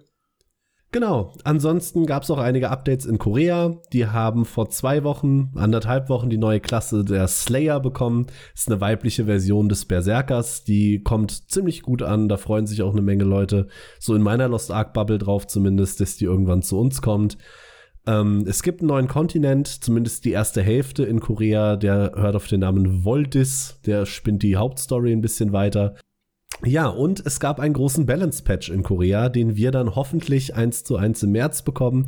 Der hat auch sehr, sehr gutes Feedback gekriegt. Ähm, wir in unserer Version, wir haben für März eben ein Balance-Patch angekündigt. Da wird gerade gehofft, dass das einfach eins zu eins der aus Korea ist. Ich glaube, das würde eine Menge Leute sehr glücklich machen. Was ich noch in die äh, kuriosen News bei Lost Ark mit reingeschrieben habe, war die Twitch-Streamer-Story. Oh, ja. Der äh, Streamer Tectone hat versehentlich seinen Bildschirm übertragen und dabei eine aufploppende E-Mail gezeigt. Und äh, da steht drin, oder war der Betreff der E-Mail war, OTK Media hat dir 35.000 Dollar überwiesen. Memo, Invite, has, Hashtag Lost Ark. Und da sind jetzt einige äh, Leute sehr, sehr steil gegangen und haben gesagt, Moment mal, der hat 35.000 Dollar dafür bekommen, dass er Lost Ark in, in seinen Streams zeigt und äh, wird dann noch finanziert von irgendwie Spenden und, und Subs und sowas. Ich finde die Aufregung gar nicht so, also wieder so ein bisschen künstlich. Wir alle wissen, dass gerade die großen Streamer sehr, sehr viel Geld über, über Sponsoring-Deals oder sonstige Dinge bekommen und die Leute da trotzdem äh, Abos und Spenden hinterherwerfen. Aber was ich aber interessant finde, ist halt wirklich diese Summe für Lost Ark. Man, man hört ja manchmal so von echt kuriosen Zahlen, wo es dann irgendwie ins vierstellige, fünfstellige geht, dafür, dass man ein paar Stunden streamt. Ich weiß nicht, wie viel Lost Ark er gespielt hat, aber für 35.000 Dollar hoffentlich eine ganze Menge, ja. ich weiß es tatsächlich auch nicht. Können wir einmal nachgucken? Gibt's da irgendwo 118 ja, Stunden? Bestimmt. 118 Stunden hat er im Spiel verbracht. Steht Tja, sogar in den News drin. Solider Stundenlohn, oder? Würden sich wahrscheinlich kaum Leute drüber beschweren, ja. Das heißt 296,61 Dollar pro Stunde Lost Ark, die er gestreamt hat. Oh, es ist aber gar nicht so krass, wenn ich jetzt so drüber nachdenke. Für die Größe? Ja. Ja. Jetzt werden wir wahrscheinlich als die Neureichen äh, beschimpft. Also, also äh. wir sind, glaube ich, beide nicht reich, ganz im Gegenteil. äh, aber es ist, aber es ist jetzt nicht so krass, wie ich drüber nachdenke. Also, äh, hier Good Old das Mongold hat mir erzählt, dass ihm 10.000 Dollar für vier Stunden geboten wurden. Das ist halt äh, 2.500 Dollar ne, Stundenlohn. Ja. Und das ist dann noch mal eine ganz andere Nummer. Also es ist doch nicht ganz so krass, wenn man es mal runterrechnet. Und das ist halt auch so ein künstlicher Shitstorm. Ich glaube, wir alle wissen, wenn du halt einer der großen Streamer bist, verdienst du halt sehr, sehr viel. Und das sind aber auch nur 0,x Prozent der Leute auf Twitch, die halt wirklich so viel verdienen können. Der Normalo, ich weiß das ja noch damals mit, mit Guild News, da gab's ja dann irgendwann diese, diese Angebote, dass du halt so automatisierte Deals von Twitch bekommst da war dann die Rede von irgendwie 50 oder 100 Dollar, wenn du ein paar Stunden X machst oder wenn du so und so auf Werbung machst oder wenn du dir den Trailer live anguckst und so. Das ist für, für kleine Kanäle bist du da echt bei ganz, ganz anderen Stundenlohnen, als äh, wenn du halt sehr, sehr weit oben dabei bist. Ja. Und Geek News gehörte ja schon zu den Top 15 Prozent der Welt, also wenn nicht noch höher. Ich meine, letztes Jahr eine schöne Statistik gelesen zu haben, wenn du schon, ich glaube, fünf Viewer im Durchschnitt hast, bist du besser als 70 Prozent aller Kanäle. Ja, aber es halt dichtet sich halt nach oben immer weiter zu. Ne? Ja, du hast halt schon ja, viele Kanäle, die halt die 100 mal knacken, ne? so wie wir das auch gemacht haben. Aber ja, nichtsdestotrotz, wir gehörten schon zu den oberen Prozent. Die meisten haben halt deutlich, deutlich weniger Zuschauer. Und ganz, ganz viele irgendwie 30 Prozent streamen von 0 bis 1 Zuschauern tatsächlich. Und das sind halt meistens dann irgendwie der eine beste Freund, der noch reinschaut aus Mitleid im Hintergrund das laufen lässt. Ja. Was natürlich auch sein kann, ist, dass da noch eine größere Mediensache ansteht für Lost Ark. Ich meine, jetzt zum ersten Jahr. Wir wissen ja nicht, ob er jetzt für 118 Stunden, die er irgendwann mal gestreamt hat, bezahlt wurde oder ob da nicht vielleicht was kommt. Das hoffen nämlich momentan. Nee, das sind die viele. letzten 60 Tage dass da noch was passiert. Vielleicht oh, Lüge, Lüge. Das, das ist ja spannend, dass du das so gut sehen kannst. Ich habe gerade die Statistik offen. Äh, ein Großteil davon hat er zwischen dem, ob jetzt darf ich mich hier nicht verlieren. Nee, er hat nur 2022 gestreamt. Also er hat jetzt das Geld für 2022 bekommen. Er hat also gar nicht diesen Monat gestreamt. Da könnte das doch was Neues sein. Ja. Ähm, er hat nämlich die meiste Zeit zwischen dem 29. Januar und dem 26. Februar im Spiel Also verbracht. Beta- und Release-Zeitraum. genau, richtig. Und deswegen könnte da jetzt was Neues kommen. Das, äh, hoffen zumindest viele. Ich auch. Aber ich glaube nicht, dass sie im Voraus überweisen. Es gibt dann halt noch drei Streams, einen am 6. November, einen am 9. November 2021 und einen dann noch mal im Mai, aber der im Mai wird wahrscheinlich dann nicht mehr zu dem Deal gehört haben. Ich kann mir eher vorstellen, dass die fast ein Jahr für die Überweisung gebraucht haben. aber gut. So oder so ist es auf jeden Fall eine, eine gute äh, Summe, die er sich da verdient hat. Und man gönnt, man soll dem Großen das auch gönnen. Ich hasse immer diesen Vergleich bei, bei Twitch-Streamern, wo es dann heißt, hey, äh, der, der sitzt ja nur da und streamt und dafür kriegt er so viel Geld. Aber ganz ehrlich, es sitzen ganz viele Leute nur in, in Talkshows oder machen, moderieren Spielshows oder so und kriegen dafür auch so viel Geld. Also macht Ja. euch da nichts vor. Äh, es ist Angebot und Nachfrage und nicht tatsächlich der echte Arbeitswert, der oftmals bezahlt wird. ja. Ja, ich gönn's den Leuten auch. Auf jeden Fall. Kommen wir zu einer kuriosen Geschichte bei Final Fantasy. Mal wieder. Stimmt, beim letzten Mal hatten wir den, den Raid-Betrug und da gab es ja auch schon das Thema Add-ons. Wir sind wieder nämlich bei dem, bei dem Thema Third-Party-Tool.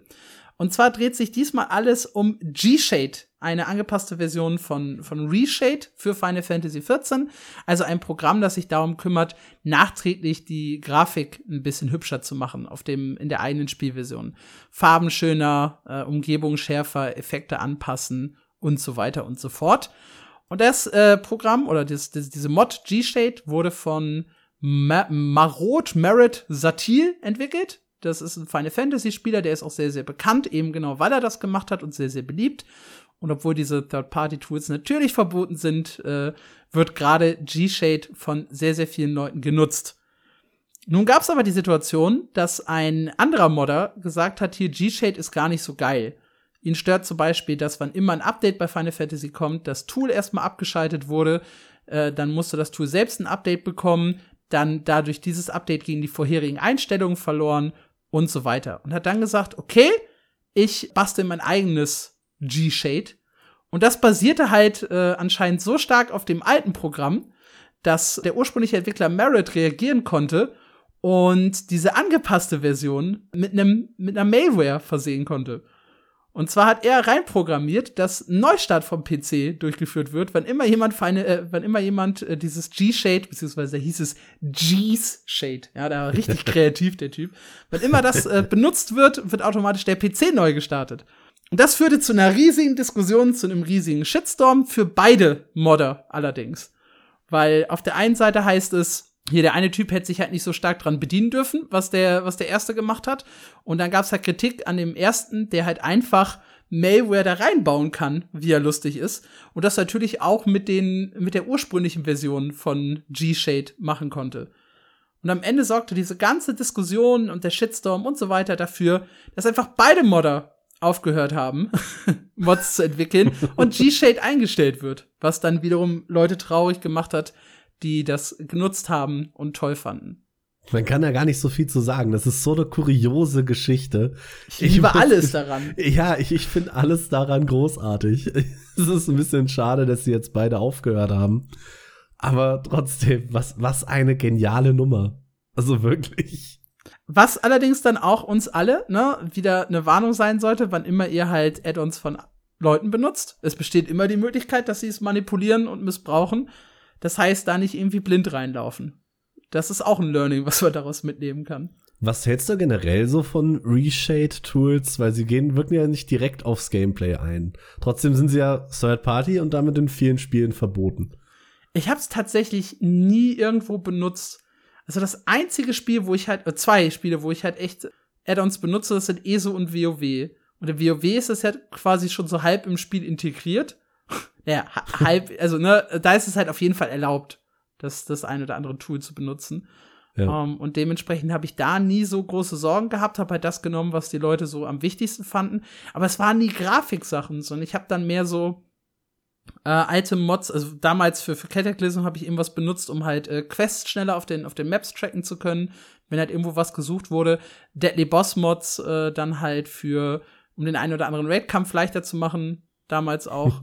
äh, das das habe ich so benutzt, aber ich habe mir nie so Reshades angetan. Auch nicht für Guild Wars 2. Ich weiß, dass das da ganz viele nutzen. Ja. Ja, weil ich muss gerade auch denken, so grafische Sachen nie benutzt. So gerade auch in Guild Wars 2. Ich habe Arc DPS natürlich genutzt, wie glaube ich Ja. jeder, der irgendwie Raiden war. True.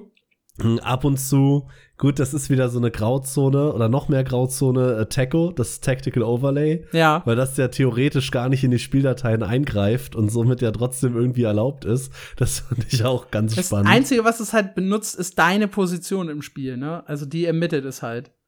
Wo ich immer noch nicht weiß, ob er die nicht einfach vom Bildschirm grabt oder tatsächlich ausliest. Nee, die liest er, meine ich, aus.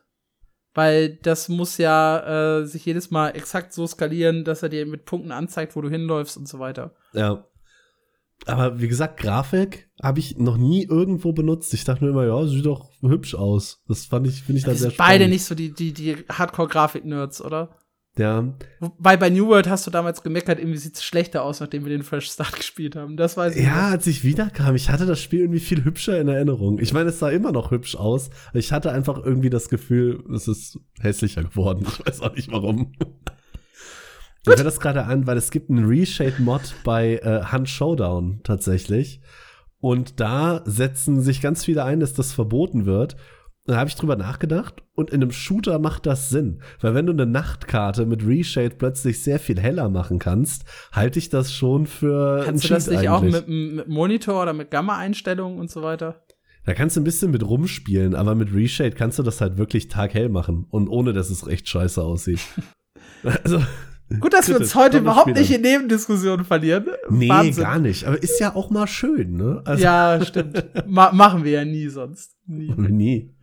Gut, kommen wir äh, zum Nein. nächsten Punkt. Ich Nicht? will noch, ich will noch, ich will einen äh, Punkt ergänzen. Am 15. Februar gab es ein Update bei Black Desert, das, das, das neue Events äh, Balance-Anpassungen äh, gebracht hat und unter sonstige Änderungen finden sich ein Haufen Bug- Bugfixes. Ja, nachdem es jetzt in letzter Zeit bei Black Desert ja zwei neue Klassen gab, eine im Dezember, eine im Januar, diese Zwillingsklassen, war, war das so der, der letzte Patch, der passiert ist. Es ist eine neue PvP-Season gestartet. Äh, ansonsten, ja, ist nicht so richtig viel passiert.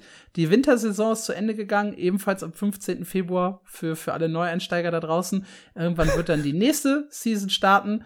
Und Seasons sind halt immer echt ein guter Zeitpunkt, um äh, neu in das Spiel einzusteigen. Also wenn ihr darüber nachdenkt, Black Desert zu spielen, habt einen Blick drauf, wann die Frühlingssaison startet. Das ist nicht direkt im Anschluss, sondern da liegen immer ein paar Wochen zwischen. Und das lohnt sich dann, weil man schneller levelt, mehr Levelbelohnungen bekommt und äh, ja, PvP deaktiviert ist auf den Season-Servern, bis diese dann halt enden und der Charakter auf die regulären geworfen wird. Das ist immer, finde ich, die, die schönste Zeit in Black Desert, wenn so ein frischer Season-Server startet. Wir haben es geschafft. Wir haben über sechs große Spiele geredet. Ja, ich bin sehr stolz auf uns. Kommen wir zu fünf kleinen Spielen, die wir kurz aufgreifen wollen. Äh, die eine News gehört tatsächlich wieder dir, denn du hast sie geschrieben. Äh, Corepunk, eine Stunde neues Gameplay. Ja, das äh, hat mich tatsächlich ein bisschen überrascht, weil die hatten auf YouTube so einen kleinen neuen Gameplay-Trailer ähm, angekündigt und dann war das Ding am Ende eine Stunde 16 lang. Ähm, hat sich aber am meisten tatsächlich mit dem Crafting beschäftigt, was ich äh, ganz interessant finde. Die haben einen sehr spannenden Ansatz fürs Crafting. Also man wird ja in eigentlich allen MMORPGs besser, wenn man einen Beruf weiter ausübt. Also ich schmiede viel, dann werde ich auch ein besserer Schmied. Corepunk fügt dem Ganzen aber noch einen negativen Aspekt zu, nämlich könnt ihr nur begrenzt viele Effizienzpunkte am Ende haben. Das heißt, am Ende, je besser ich schmieden kann, desto schlechter kann ich vielleicht Holz verarbeiten. Also das hat immer auch einen negativen Effekt, wenn ihr einmal diese maximalen Effizienzpunkte erreicht habt. Und wenn sich dann ein Skill verbessert, wird immer automatisch der verschlechtert, den ihr am längsten nicht mehr benutzt habt. Und das finde ich einen super spannenden Kniff tatsächlich.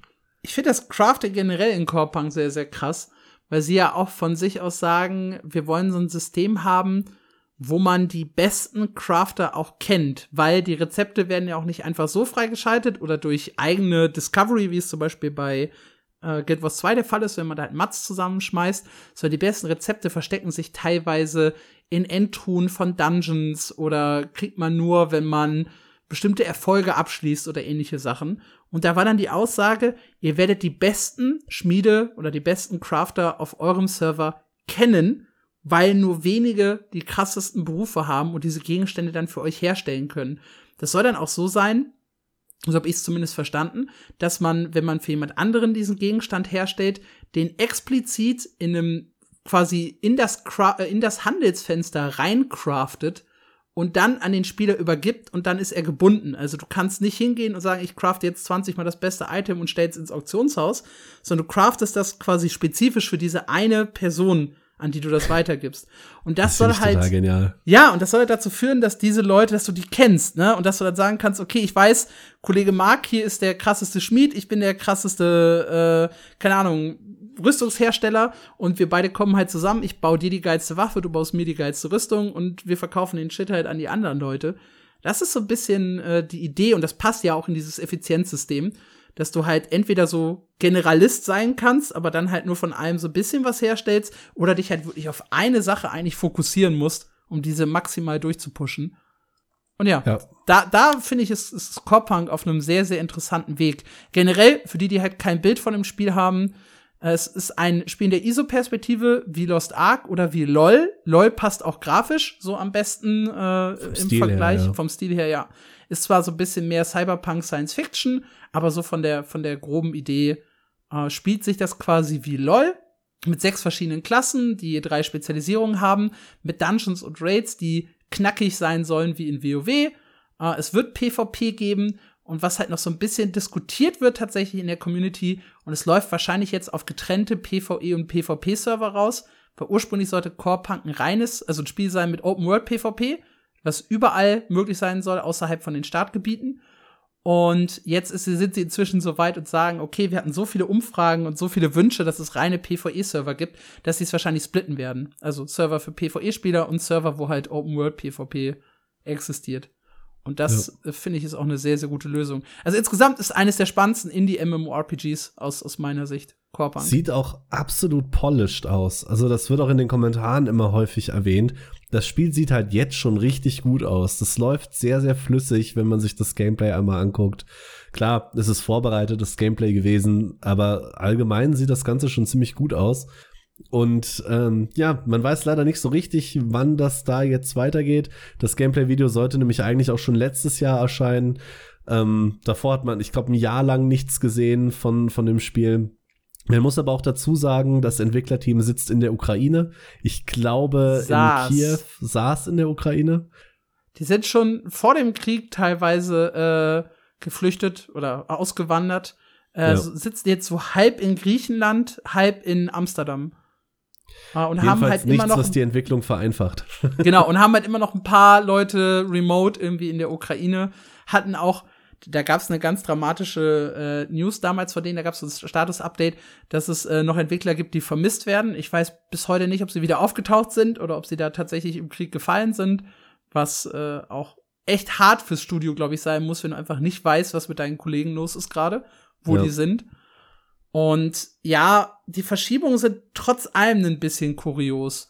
Also ich, ich, ich, ich verstehe die Kritik, die die Leute teilweise an Core Punk haben, ähm, weil sie hatten ja eigentlich keinen Druck, dieses Video anzukündigen und es dann immer wieder ganz kurzfristig zu verschieben. Ich meine, es ist jetzt ein schönes Video geworden, ja, aber sie, sie haben halt einfach im Prinzip müssten sie jetzt, vor allem nach der Kriegssituation, nicht sagen, wir bringen euch an Tag X das, sondern wir planen einfach nur für die nächste Zeit XYZ. Wann genau, gucken wir mal. Wir haben halt noch immer Probleme. Sie machen aber alles immer so terminiert. Ja, aber genau das haben sie ja jetzt gemacht. Sie haben ja gesagt, es kommen Tests, wir wissen nur noch nicht, wann genau. Genau, richtig, aber, aber bei dem Video bald. haben sie es halt nicht so gemacht. Bei dem Video ja, hatten leider. sie ja, äh, ich glaube, zwei oder dreimal den Termin verschoben, den sie ursprünglich angekündigt hatten. Und deswegen gibt's dadurch äh, gibt's Kritik für. Die ist ein bisschen hart, finde ich auch. Und ich glaube auch nicht, dass es ein Scam ist, wie manche Leute sagen, sondern ich glaube schon, dass die da ein echt gutes Spiel am entwickeln sind. Ich verstehe auch nicht, warum man dann ein Video macht, was über eine Stunde lang ist. Hätten sie einfach an jedem der Termine irgendwie so ein 10-Minuten-Ding davon rausgelassen, wäre jeder happy gewesen. Ja, und wie gesagt, es fing ja schon 2020 so ein bisschen an, weil Ende 2020 sollte eigentlich die erste Beta starten, dann hieß es im Sommer 2021, dann hieß es Ende 2021, dann hieß es auf jeden Fall im Sommer 2022. Die Verschiebung im Sommer erklärt sich von selbst, ja, aber alle anderen sind halt auch noch so ein bisschen schwierig. Also ich glaube, Ja, ich glaube, viele Indie-Entwickler unterschätzen wirklich dann so, so fertige Release-Versionen und fertige Beta-Versionen und werden vielleicht auch irgendwann zu perfektionistisch, wollen dann Fehler nicht machen, die andere gemacht haben. Core Punk, war, äh, äh, Core Punk Crowfall war ja so ein Spiel, das ewig lang in Alpha und Beta war und dann auch schon alle Leute vergraut hatte, als der Release stattgefunden hat. Das kannst du irgendwie auch nicht machen. Ja, es ist schon echt schwer, so ein MMORPG zu entwickeln. Denke ich auch. Dann hast du was mitgebracht von Wagadu Chronicles. Ja, immer noch eines der für mich persönlich interessantesten Spiele, ohne immer noch so ein konkretes Bild davon zu haben, wie das eigentlich funktioniert. also, also Wagadu Chronicles ist ein äh, Afro-MMORPG, also bewusst äh, in der äh, afrikanischen Welt angesiedelt, also ein sehr, sehr ungewöhnliches äh, Setting und auch ansonsten sehr, sehr ungewöhnlich, weil eigentlich ist es kein klassisches MMORPG, wo ihr herumlauft und, und Mobs schlachtet und Quests erledigt, sondern ihr, ihr folgt so einer Story, kümmert euch vor allem halt auch um Skills, die so neben dem, Tempf äh, neben dem Kämpfen laufen. Äh, Welt entdecken soll wichtig sein, Rollenspiel soll wichtig sein und das Eintauchen in die Welt. Also vor allem dieses Eintauchen in die Welt, das Miteinander interagieren äh, und so ein bisschen, ja, Rollenspiel miteinander betreiben, das ist eigentlich das, was, was das Spiel erreichen möchte.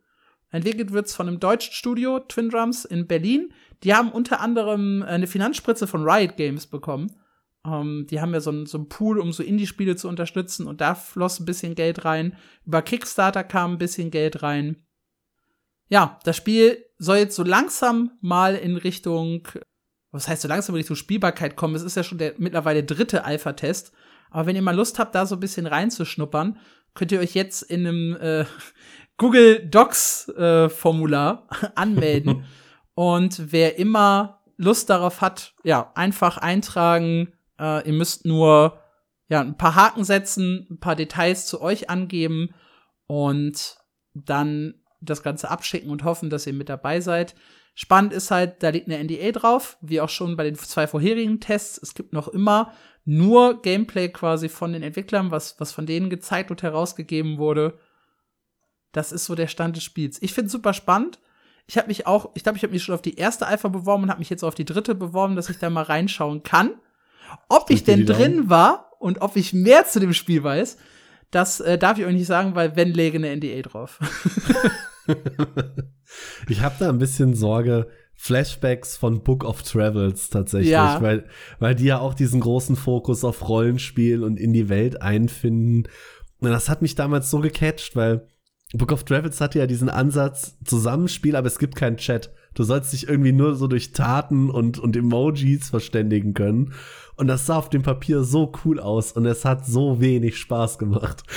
Es war schon sehr unterwältigend. Ja, ich habe das einmal in einem drei Stunden Livestream gespielt und nach den drei Stunden, ich wusste nicht, was ich damit machen soll, was ich mit dieser Erfahrung machen soll. das Spiel seitdem, glaube ich, nicht mehr angefasst. Die hatten ja auch Aber es ist, es ist eine Erfahrung, das muss man auf jeden Fall äh, ja, aber eine recht lassen. teure. ich glaube, das kostet immer noch 29,99. Ich habe das ja. letztens auch äh, Entenburg empfohlen, dass er da mal reinschauen soll. Und er hat halt gesagt, bei dem Preis, ich weiß ja nicht. also sie haben mittlerweile wieder Mitarbeiter. Sie haben ja kurzfristig mal alle entlassen, mittlerweile haben sie wieder welche eingestellt. Mein Steam sagt ja viereinhalb Spielstunden. Kommen wir zu einer erfolgreicheren Geschichte, nämlich die von Gloria Victis. Die sind jetzt da und haben ihre Spielerzahlen fast verzehnfacht. das ist schon ziemlich krass. Es ist mehr, also wenn du vom Peak ausgehst, äh, zwischen Februar und, und Januar, ist es verzehnfacht. Woran liegt das? Weil das Spiel war ja schon ewig spielbar. Hast, hast du dich damit mal äh, nähergehend beschäftigt?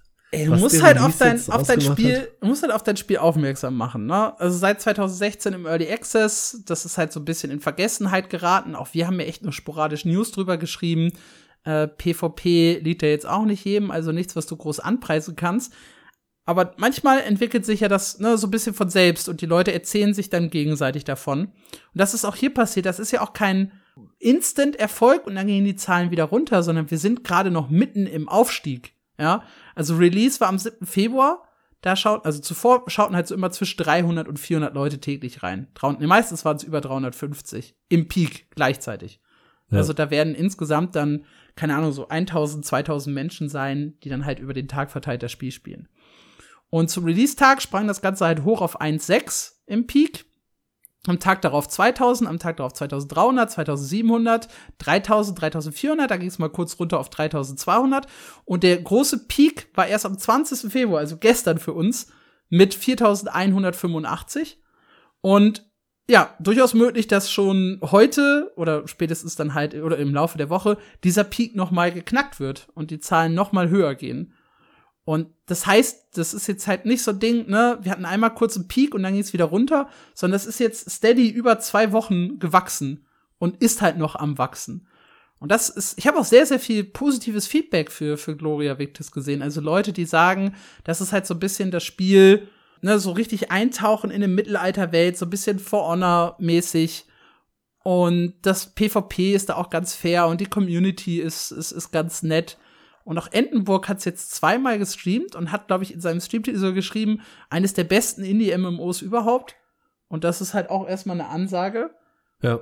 Also dementsprechend da, da könnte es noch weiter nach oben gehen in nächster Zeit, wenn da halt noch mehr Leute drauf aufmerksam werden. Ich weiß gar nicht, ob es auch auf Twitch gestreamt wurde von irgendwem. Ich schau mal gerade, ob man da noch irgendwas rausbekommt. Hast du, hast du mal reingespielt? Nein, leider nicht. Sollst weil ich du? immer noch nicht so richtig weiß, ob ich das gut finde oder nicht. Aber ich, ich möchte reingucken, tatsächlich. Ja, tatsächlich ist es auf Steam, äh, auf Steam, auf Twitch extrem explodiert am 14. Februar. Da waren dann auch mal 30.000 äh, Viewer im Peak mit dabei. F Clean sagt mir jetzt persönlich nichts. Der Streamer nee. äh, hat sehr aktiv gespielt. Okay, der spielt aber auch nur Average vor 1000 Leuten. Und Lyric und Yoda waren die zwei, die dann mit 26.000 und 9.000 äh, da die Viewerzahlen ein bisschen nach oben gedrückt haben. Entenburg ist mit dabei bei den äh, größeren Streamern, auch mit seinen 300 Zuschauern ja, da sind schon ein paar. Also da waren jetzt auch echt viele Leute online zuletzt. Also es kommt in den letzten, was bin ich hier? Sieben Tagen kommt's auf über, ja, jetzt sechs mal 50, 300, 310 unterschiedliche Streamer. Wow. Da würde ich gerade, wenn du nichts mehr zu Gloria Victis zu sagen hast, sonst würde ich da einen schönen Übergang äh, schlagen. Tu das. Tatsächlich. Nämlich äh, die Wahrnehmung von Zahlen. Und da finde ich Tower of Fantasy ganz interessant. Die haben nämlich momentan, zumindest auf Steam, die kamen, muss man dazu sagen, erst später auf Steam, die hatten einen Release im eigenen Launcher, waren da sehr schnell sehr groß, waren, sind dann im November auf Steam gekommen, haben jetzt auch ungefähr 3000 Stu äh, Spieler im 24-Stunden-Peak, haben aber seit dem Release monatlich 20% ihrer äh, durchschnittlichen Spieler verloren. Und sie bringen jetzt noch eine neue Klasse, die ähm, erinnert mich hart an die Arcana aus Lost Ark. Die wirft auch mit Karten um sich, so eine, so eine Kartenmagierin. Und ich frage mich halt ganz ehrlich und traurigerweise, wie lange kann sich Tower of Fantasy noch halten? Weil nach diesem Riesenhype von dem Release habe ich danach irgendwie nur noch Schlechtes von dem Spiel mitbekommen. Es gab gar keinen so großen Hype, habe ich das Gefühl. Ich meine, ich war in der Zeit in, in Norwegen, vielleicht habe ich es verpasst, aber ich hatte eher so das Gefühl, das, das lief so in, in der Nische Anime-MMORPG ganz okay, aber es hat weder die Genshin-Spieler abgeholt, noch hat es echt so die MMORPG-Spieler angedeutet. Ich glaube, das lief die ganze Zeit so ein bisschen unterm Radar. Ich finde aber dieses Feld um 20% slowly but steady gar nicht so dramatisch. Also wir haben ja mit Spielen zu tun gehabt wie Elion, dass halt äh, die, wo die, wo die Spielerzahlen ja innerhalb von drei Monaten um irgendwie 90 Prozent gefallen sind. New World hat 90 Prozent seiner Spieler innerhalb von zwei Monaten verloren. Und wenn wir jetzt hier darüber reden, dass von dem höchsten Peak auf Steam mit 7200 Spieler im Vergleich zu gestern 3400, wir reden jetzt von September, nee, von Oktober bis Februar, und wir sind noch bei knapp 50, noch bei über 50 Prozent der Spielern, das ist eigentlich ziemlich gut. Also du sagst, ne, es, es fällt und fällt, ja, es fällt, aber es ist noch bei über 50 Prozent nach fünf, vier Monaten, fünf Monaten, vier Monaten. Das ist eigentlich sehr, sehr stark. Also kein Vergleich zu den, zu den großen Flops da draußen. Ich würde halt gern mal so richtige offizielle Spielerzahlen sehen. Weil als das Ding auf Steam kam, war der in, ich setze ihn jetzt mal in Anführungszeichen, großen Hype ja auch schon wieder vorbei. Also ja, aber umso, umso krasser sind ja. da die 7000 Spieler, wenn du drüber nachdenkst. Ich find's halt spannend, dass sie da sagen, hey, ihr kriegt jetzt noch eine neue Klasse und ich glaube, es gab auch erst eine neue Map vor ein paar Wochen, ist noch nicht so lange her. Dass sie da trotzdem noch so konstant und gut Content fahren, obwohl die Zahlen echt nicht so hübsch aussehen. Ich glaube, was du unterschätzt, ist tatsächlich die, der, der Mobile-Aspekt. Ich habe gerade mal äh, spaßeshalber Google sein, Play Store ja. geschaut. Da ist es halt bei äh, 5 Millionen Downloads und 180.000 Rezensionen. Das sind halt äh, Zahlen, da kommt die Steam-Version im Traum nicht dran. Ja. äh, und da hat's halt auch mit 4,4 Sternen, das ist für, für äh, eine Google Play Store mit ordentlichen Bewertungen, äh, also man muss dazu sagen, Google Play Store ist immer so so eine Sache. Äh, wenn ein Spiel, ich sage immer, unter 100.000 Bewertungen hat, dann habe ich das Gefühl, dass dass äh, Bots und eigene Käufe sehr, sehr oft eine Rolle spielen. Also ich habe Spiele gespielt, die waren der letzte Rotz und hatten aber Bewertungen von jenseits der vier Sterne. Und dann guckst du halt auf die echt guten Spiele, wie Albion, Eve Echoes oder Old School RuneScape, die sind dann so bei 3,8, 3,9 Sternen. Also alles, was über 4,5 Sterne hat, ist immer verdächtig. Ja, das ist, das ist, dem kannst du nicht trauen. Die echten guten Spiele haben viele Rezensionen und so um die 4 Sterne plus minus 0,4, ja. Weil, ja, es ist so, die guten Spiele, weil bei den, bei denen sind dann halt auch echte Reviewer, die dann halt auch mal drei oder vier Sterne geben und eben nicht fünf oder eins. Ja. Und das ist halt so ein bisschen, das, deswegen da vorsichtig sein. Aber mir, auf mich wirken diese 4,3 Sterne recht realistisch. Und das muss man halt äh, bedenken. Das ist ein sehr, sehr gutes Mobile-Game. Ein Großteil der Spieler wird abseits von Steam spielen. Und Vermutlich. auf Steam hat es trotzdem noch über 3000 Spieler täglich. Und das sind immer noch 50 Prozent von denen, die es zum Steam Release hatte eigentlich sind die Zahlen für Tower Fantasy sehr, sehr gut. Ich hatte da so einen harten Flashback von Elion gekriegt, weil die ja auch schon, obwohl sie gesagt haben, wir machen den Laden dicht, noch eine neue Klasse rausgehauen haben. Und ich glaube, ich könnte mich täuschen, aber die Zahlen von Elion sahen zum Ende, glaube ich, auch nicht so viel schlechter aus. Aber natürlich, du hast den, den Mobile. Ele Elion startet halt, halt mit 15.000 Spielern zu Release und hatte halt die Hälfte der, also der Release war am 24., nee, am 23. Oktober. Und am 24. hat es den Peak. Mit 15.500 Spielern. Und die Hälfte, 50 Prozent, hat es am 5. November. Das sind halt 14 Tage. da sind wir jetzt nach vier Monaten. Ein Prozent der Spieler, nee, 10 Prozent, das wäre 1500, knackte das Spiel am 23. Dezember. Gut, jetzt sind die Weihnachtstage noch mal immer schwierig für alle, aber trotzdem, da fiel es halt unter 10% der Spielerzahlen. Und es ist ja ziemlich vergleichbar, es erschien im Oktober, im Februar spielten es noch 350, also Zehnte von Tower Fantasy. Ja. Also es hat kein Vergleich zu, zu Eleon. Wirklich nicht. Ja, so gesehen hast du völlig recht. Ich habe die Mobile-Version ein bisschen ausgeklammert, bin, bin ich ehrlich. Weil ich selber so überhaupt nicht auf Handys spiele und ich immer wieder vergesse, ich, wie riesig dieser Markt ist. Ich spiele Tower Fantasy tatsächlich auch nur auf dem Smartphone. ich hab's, ich hab's ich nie auf dem PC dass du gespielt. Tower Fantasy spielst. Ja, doch, ich habe die Beta sehr, sehr intensiv gespielt und auch eine schöne Review zugeschrieben. Uh, und habe dann, weil ich ja unterwegs war, als es released ist, mit der Mobile-Version angefangen und log mich da immer unregelmäßig äh, noch in ein, wenn ich irgendwie lange im Zug sitze und der hat mal WLAN oder so, dann spiele ich so ein bisschen vor mich hin bin jetzt nicht wirklich aktiv, aber es ist halt so das Game, in das ich immer mal wieder am Handy reinlogge, neben RuneScape. Ja, jedenfalls neue Klasse kommt. Mal gucken, wie es langfristig weitergeht mit Tower Fantasy, vor allem auch dann, wenn Pro Protocol da ist. Ich glaube, das wird noch mal Konkurrenz geben. Ja, aber wie gesagt, Mobile. Unterschätzt es nicht. Ja, ja. Pro Protocol holt dafür echt viele Konsolenleute da, glaube ich, ran. Das war echt der Vorteil von Genshin Impact, um das noch mal ganz kurz zu sagen, weil ich will auch vorwärts kommen, aber dass der, äh, das Genshin Impact halt für äh, alle Plattformen erschienen ist. Ne, für PlayStation, für PC, für Mobile. Das war ein dickes Ding. Ja. Sogar ich habe Genshin gespielt, obwohl ich mit dieser Anime-Geschichte eigentlich überhaupt nichts anfangen kann. Gut, du hast noch eine kleine Indie-News. Ja, habe ich, nämlich äh, Last Epoch. Das ist ein ISO-Action-RPG was ich damals schon unglaublich cool fand. Ich habe es mir sogar fast gekauft, bis ich gesehen habe, Moment mal, das Ding hat ja nur einen Singleplayer. Und so ging's echt vielen Leuten im Early Access, das muss man dazu sagen, das Spiel ist auch immer noch im Early Access, hat 13.000 Steam-Bewertungen, die bei 85% positiv sind. Und ganz viele Leute sagen, hm, schade, dass es nur Singleplayer ist. Und das Problem wird ähm, am 9. März behoben. Da bekommt Last Epoch tatsächlich aufgrund von großem Player-Feedback einen Multiplayer spendiert. Ähm, der wird in den Early Access integriert am 9. März. Wie gesagt, ab da bleibt er. Vorher gibt's ein Free Beta Weekend. Das könnt ihr jetzt am Wochenende tatsächlich ausprobieren. In Steam einfach auf Zugriff anfordern. Auch wenn ihr den Early Access nicht gekauft habt, könnt ihr dann übers Wochenende reinspielen. Und tatsächlich sieht das sehr geil aus, weil es so eine Brücke zwischen Diablo und Path of Exile bietet. Ich fand da einen Kommentar besonders äh, interessant, der sagt, es ist, äh, gibt mehr zu tun als in Diablo und es ist nicht so ganz so kompliziert wie Path of Exile. Die probieren da also so eine Mitte zu schlagen. Und ich finde solche Spiele eh immer total genial. Und da gibt es auch so viele Nischentitel, die echt mehr Beachtung verdienen. Unter anderem meiner Meinung nach äh, Wolves Lords of Mayhem. Das war mhm. auch ein Spiel, was sehr schnell untergegangen ist, obwohl es sehr, sehr, sehr gut war, fand ich. Und Last Epoch ist auch wieder so ein Ding. Und wie gesagt, ab dem 9. März dann auch mit Multiplayer lohnt sich, denke ich, auf jeden Fall mal reinzugucken.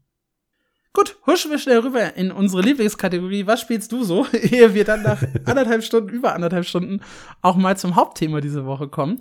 Äh, ich habe eine ne ganz, ganz verrückte Woche hinter mir, weil ich bin zurück in Final Fantasy XIV. Wer mich kennt, weiß, ja, wir beide haben eine sehr, sehr schwierige Vergangenheit des Spiels.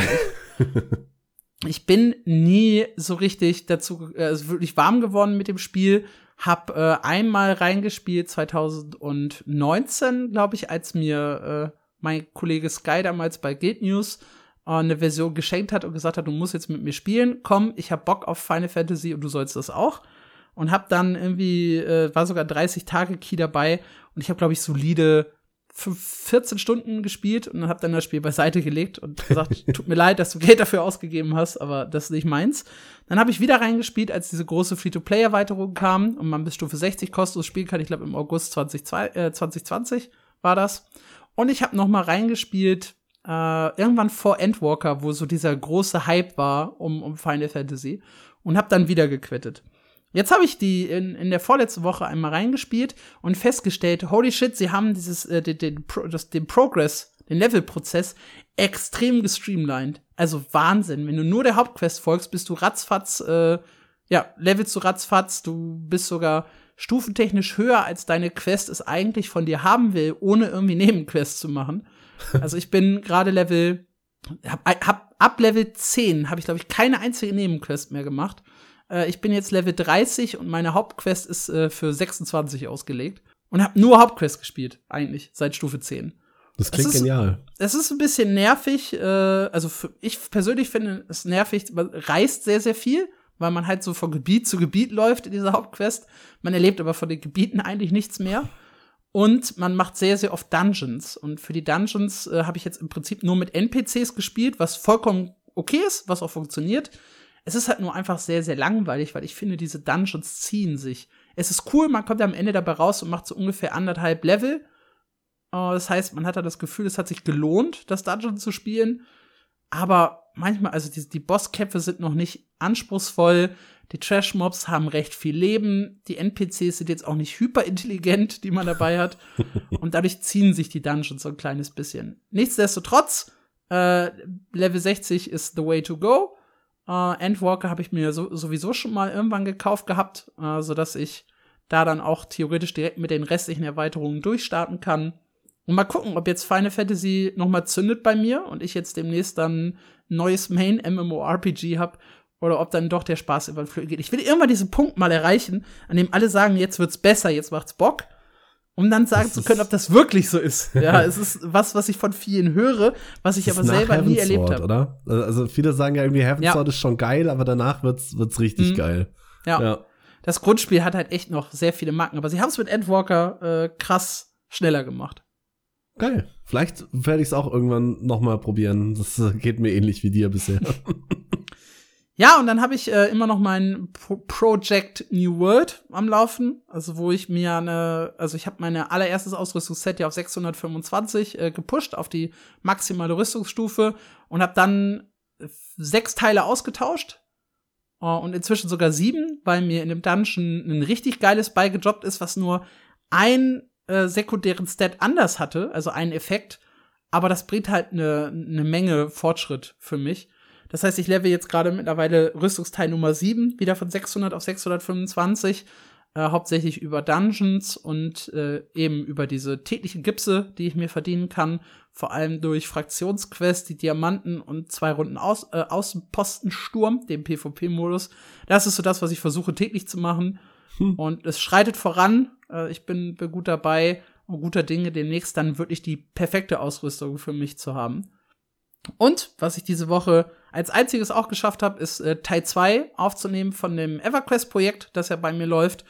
Und an Teil 3 äh, sitze ich hoffentlich dann an diesem Wochenende, sodass die nächsten zwei Teile hoffentlich noch die Woche, spätestens Anfang nächster Woche dann erscheinen sollten. Ich finde es immer noch sehr, sehr spannend, EverQuest nach all den Jahren. Also EverQuest 1. EverQuest 2 habe ich ja ein bisschen gespielt, aber EverQuest 1 nach all den Jahren zu spielen. Und sehr, sehr kurios übrigens auch hier wieder Entenburg gegrüßt, ja, der just nachdem ich das Video hochgeladen hatte von seiner Community, der hat so ein, so ein Vote, was er an einem Tag spielen soll, und hat die Community gewotet, EverQuest zu spielen und hat selber dann zweieinhalb Stunden in Teil 1 verbracht und hat noch mehr Fehler am Anfang gemacht als ich, was ich sehr gut finde, was mich so ein kleines bisschen beruhigt. Und ja. Bist du quasi Influencer jetzt? genau, ich habe ich hab diese ganze Community von ihm dazu äh, ja, genötigt, EverQuest zu spielen. Schön. Ich habe äh, sehr viel Zeit in Lost Ark verbracht, wie immer. Allerdings ein bisschen eintönig, weil ich kann es nicht leiden, wenn Quests offen stehen. Das heißt, ich habe ähm, letzte Woche, vorletzte Woche, äh, Rowan nicht nur mit meinem Main-Charakter durchgespielt, sondern mit sechs Charakteren. Das heißt, da war ich ein bisschen ein bisschen genervt. Ich habe auch vom Adventurer's Tome jetzt schon alles fertig, was nicht timegated ist. Also da bin ich jetzt quasi schon wieder mit den Inhalten durch. Ähm, ich habe meine Sorceress mittlerweile noch auf über 1500 gepusht. Die wird jetzt so ein bisschen mein zweiter Main neben dem Warrior, weil der ja nachgesagt wird, dass er sowieso nur auf dem Boden liegt. Und äh, generell ein Fernkämpfer, wer äh, hatte ich Bock drauf. Ich, wie gesagt, meine Mage auf Brett Chaser gepusht. Ähm, Macht mir auf jeden Fall auch richtig Spaß. Ähm, ansonsten möchte ich noch einen kleinen äh, Trick für alle mitgeben, die vielleicht noch Lost Ark spielen. Es ist eine blöde Zeile Text, die hat mein, mein Lost Ark Leben verändert. Und zwar könnt ihr in Steam Startoptionen festlegen. Das gibt quasi der Engine direkt einen Befehl mit. Und wenn ihr einen einigermaßen decent Rechner habt, könnt ihr da die Startoption No Texture Streaming festlegen. Die sorgt dafür, dass ihr, wenn ihr in ein Gebiet reinladet, sofort alle Texturen ähm, in voller Auflösung in euren Grafikspeicher ladet. Und ihr habt diese furchtbar nervigen Ruckler dann nicht mehr, wenn ihr auf eine neue Karte kommt. Ihr seid einfach da, alle NPCs sind da, das Spiel hängt nicht mehr zwei, drei Sekunden. Das ist einfach nur geil. abseits davon, weil es mir ja dann sogar, oder sogar für mich ein bisschen zu monoton wurde, immer das Gleiche zu machen für zwei Wochen in Lost Ark, ähm, dachte ich, ich guck mal wieder in ein paar Shooter zurück, die ich damals sehr viel gespielt habe. Ein bisschen Action zu haben. Das war zum einen Valorant. Das spiele ich momentan wieder ein bisschen. Da war, äh, war ich damals tatsächlich äh, sehr, sehr, sehr tief drin, hatte meinen Peak bei äh, Immortal 3 tatsächlich. Ähm, bin dann aber raus, weil ich habe damals in einem festen Team gespielt, das hat sich aufgelöst und dann hatte ich echt keinen Bock mehr. Und dann habe ich sehr lange schleifen lassen und jetzt spiele ich momentan wieder so ein bisschen und es macht auf der einen Seite echt viel Spaß, auf der anderen Seite meine Lieblingsmap ist nicht mehr da. Sie haben aus irgendeinem Grund Bein draus genommen, das finde ich ein bisschen schade. Und ich merke halt, dass ich immer noch die gleichen Ansprüche an mich habe wie vor einem Jahr, ich das aber echt nicht mehr hinkriege. Und ich so grottenschlecht geworden bin. Das ist momentan ein bisschen Hassliebe. Und natürlich ähm, in Hand Showdown, da wollte ich die ganze Zeit mal wieder reinspielen. Die hatten jetzt ein dreimonatiges Event laufen, was ich total beschissen fand. Deswegen habe ich das Spiel einfach mal drei Monate liegen lassen. Nach dem Event habe ich wieder reingespielt. Es gibt immer noch unfassbar viele technische Fehler, sogar irgendwie noch mehr als vorher. Das Spiel fängt jetzt nicht nur bei mir, auch bei fünf Freunden äh, an zu laggen, sobald andere Spieler in der Nähe sind. Das ist super toll für ein Stealth-Game. Also du musst gar nicht mehr vorsichtig sein. Du weißt sowieso, andere Leute sind da, wenn dein Spiel anfängt zu ruckeln. Das fand ich sehr schade, weil ich echt viel Spaß an Hand hatte normalerweise. Ich werde es die nächste Zeit noch ein bisschen probieren. Aber das war sehr schade. Aber das habe ich die letzten zwei Wochen so getrieben. Ja, krass. Lost Ark überrascht, glaube ich, hier wirklich niemanden mehr. Nee, nee, wirklich nicht. Deswegen dachte ich, ich hol dir noch mal aus, äh, pack meine krassen Shooter-Skills auf den Tisch, die echt überhaupt nicht mehr krass sind. Und dann kann, können wir schön in das nächste Thema starten. Gut, denn äh, Teil Nummer zwei ist der perfekte Release-Zyklus für MMORPGs als kleines Diskussionsthema für uns beide. Aufhänger ist an dieser Stelle Guild Wars, oder sind an dieser Stelle Guild Wars 2 und New World. Denn Guild Wars 2 hat angekündigt, dass sie ihren Release-Plan überarbeiten wollen.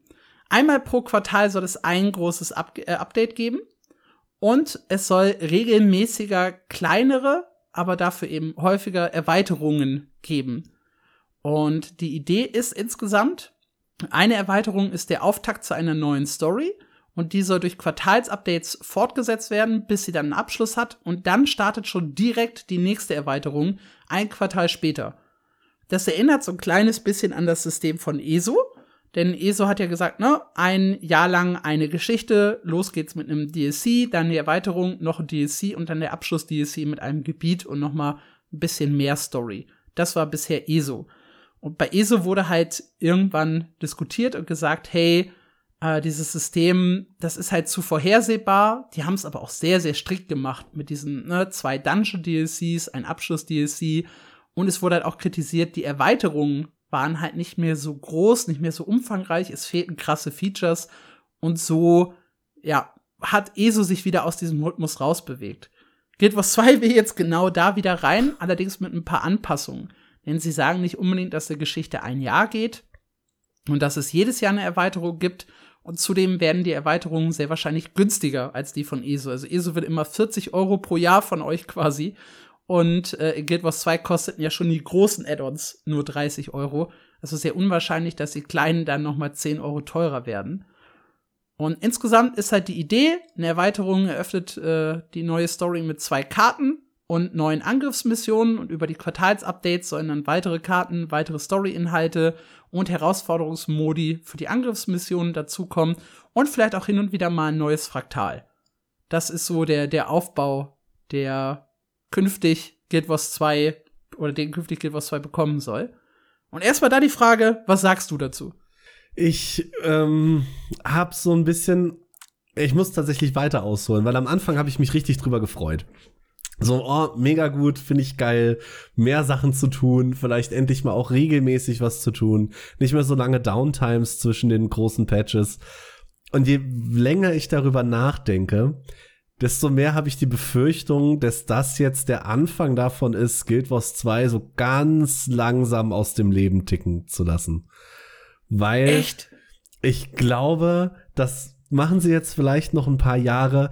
Und das ist auch, wie gesagt, eigentlich finde ich es cool. Auf der anderen Seite sagen sie damit durch die, durch die große Hand oder die vorgehaltene Hand noch, wir haben eigentlich keine Ideen mehr für große Features, die mit großen Erweiterungen kommen. Und ich höre da auch so ein bisschen raus, es kommen auch keine weiteren Elite-Spezialisierungen mehr. Nee, das höre ich tatsächlich gar nicht. Weil sie sagen, eine Erweiterung soll neue Beherrschung und neue Spielerlebnisse bieten. Und neue Spielerlebnisse, es wird nicht jedes, also nicht jede Erweiterung wird eine Elite-Spezialisierung enthalten, da bin ich mir sehr, sehr sicher. Aber ich glaube schon, dass das mal ein Feature zwischendurch von jeder zweiten oder dritten Erweiterung sein kann. Das würde ich nicht ausschließen. Das hoffe ich zumindest noch. Aber für mich hat das irgendwie im Hinterkopf, auch wenn ich mich erstmal drüber freue, weil ich es gut finde, ich glaube, das ist ganz langfristig gesehen so ein Plan, um das Spiel so über die nächsten sechs Jahre oder so ganz langsam sterben zu lassen. Finde ich sehr spannend, weil ich erinnere mich daran, dass 2017 oder 18 die Leute bei ESO das exakt gleiche gesagt haben. Und wir reden jetzt 2023 darüber, dass sie äh, noch mal große Features bringen wollen. Übrigens, Fun Fact an dieser Stelle, auch 2023 haben einige Leute gesagt, okay, die Tatsache, dass wir jetzt einen DLC weniger bekommen, ist ein Grund dafür oder ist ein Zeichen dafür, dass ESO so langsam in den Maintenance-Mode übergeführt wird. ich finde das faszinierend, wie schnell Leute MMORPGs totschreiben.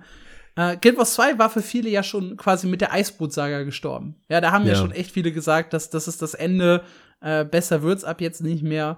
Ähm, wir, wir gehen auf einen Maintenance-Mode zu und dann knallen sie halt End of Dragons raus, äh, überarbeiten die komplette lebendige Welt Staffel 1 und bringen sie zurück und starten halt jetzt im ersten Quartal noch, also eigentlich kann es ja nur noch im März, nee, schon fest 28. Februar äh, ist das äh, große Update, äh, mit dem dann die Geschichte der neuen Erweiterung End of Dragons endlich fortgesetzt werden soll.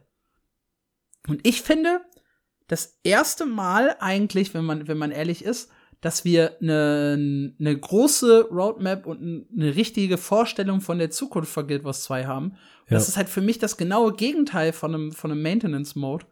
Nämlich die Tatsache, dass sich da wirklich jemand jetzt hingesetzt hat und gesagt hat, wie kriegen wir das hin, dauerhaft Content zu releasen, ohne lange Durststrecken zu haben. Weil die lebendige Welt und ein Add-on gleichzeitig funktionieren nicht so richtig. Hat äh, auch äh, Josh Davis, der äh, ja der neue Game Director ist, hat gesagt, wir hatten halt immer das Problem, wenn wir hart an einer neuen Erweiterung gearbeitet haben, dann kamen halt über Monate keine Updates, weil wir uns halt darauf fokussiert haben. Ja. Und jetzt scheint es halt ja quasi ein kleines Team zu geben, das zwar an Erweiterungen arbeitet, aber es ist halt wieder ja so ein bisschen geregelter, gestaffelter und man weiß auf jeden Fall, jedes Quartal gibt es was, was Leute zurückholt. Und ich finde vor allem den PR-Aspekt sehr, sehr spannend, weil wir sind ja nun mal beide Gaming-Journalisten, das heißt, wir haben beide ja auch mit, mit Pressearbeit und Co. zu tun. Und ich weiß, dass die Artikel über die neue Erweiterung von ESO jedes Jahr Tausende, Zehntausende Klicks generieren und Leute anziehen. Dass dieses große weltweite Erhüllungsevent, das jetzt im Januar stattgefunden hat, sehr, sehr viele Leute auf ESO aufmerksam macht. Mhm. Und ich weiß einfach, dass es gut ist, regelmäßige News über ein Spiel zu bekommen. Und das war mit Guild Wars 2 immer verdammt schwierig. Es ist ja mein Baby mit, mit Guild News ja auch alleine deshalb schon bedingt ist es mein Baby immer gewesen.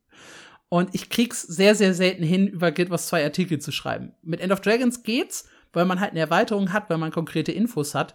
Und ich könnte mir vorstellen, dass ich es jetzt schaffe, wenigstens einmal im Quartal halt eine große News zu einem Update zu schreiben und halt auch mehr diese Erweiterungen halt featuren kann. Das heißt, aus PR-Perspektive sind halt kleinere, aber regelmäßigere Add-ons super gut, um Aufmerksamkeit zu generieren, um eben auch auf den großen Gaming-Plattformen aufzutauchen. Und diese, diese lange Durststrecke zwischen Path of Fire und End of Dragons, da ist halt auch echt nichts passiert in der Eisbrot-Saga. Ja. Wir haben gerade ja. schon mal drüber gesprochen. Und wenn ich jetzt höre, dass wir jedes Quartal Story-Inhalte äh, dann halt nachträglich Herausforderungsmodi für Angriffsmissionen oder Fraktale und Herausforderungsmodi für Fraktale bekommen. Das heißt, in jedem Update ist, also in jedem Quartal ist äh, Story drin, ist irgendeine Instanz drin. Das haben sie ja quasi auch gesagt. Und sei es halt nur ein neuer Herausforderungsmodus und sind halt neue Karten drin. Und diese Sicherheit hatten wir im Grunde nie in Guild Wars 2. Also wir hatten eine ewig lange Dürre vor Heart of Thorns.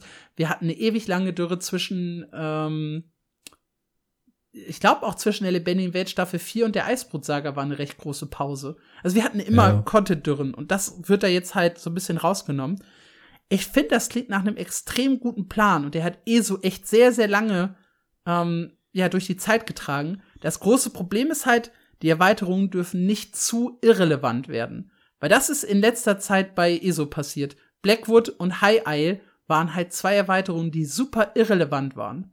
Ja, und ich finde den Plan dahinter auch großartig.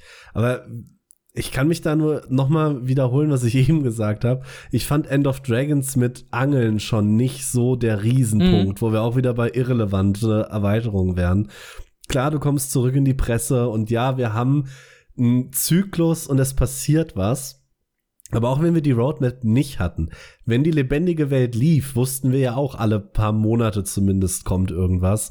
Und ich glaube, gerade in Bezug auf Guild Wars 2 haben da ganz viele Leute noch im Kopf hängen, ähnlich geht es mir, dieses, wir haben Erweiterungs-like äh, äh, Features in der Eisbrut-Saga ja, drin. Ja, ja, das tat weh, ja. Da, das tat richtig weh, weil die Eisbrut-Saga, ich finde, da gab es auch so einen harten Cut. Wir hatten die erste Episode, den Prolog mit diesem Rockkonzert, ich weiß gerade gar nicht mehr, wie die Karte hieß.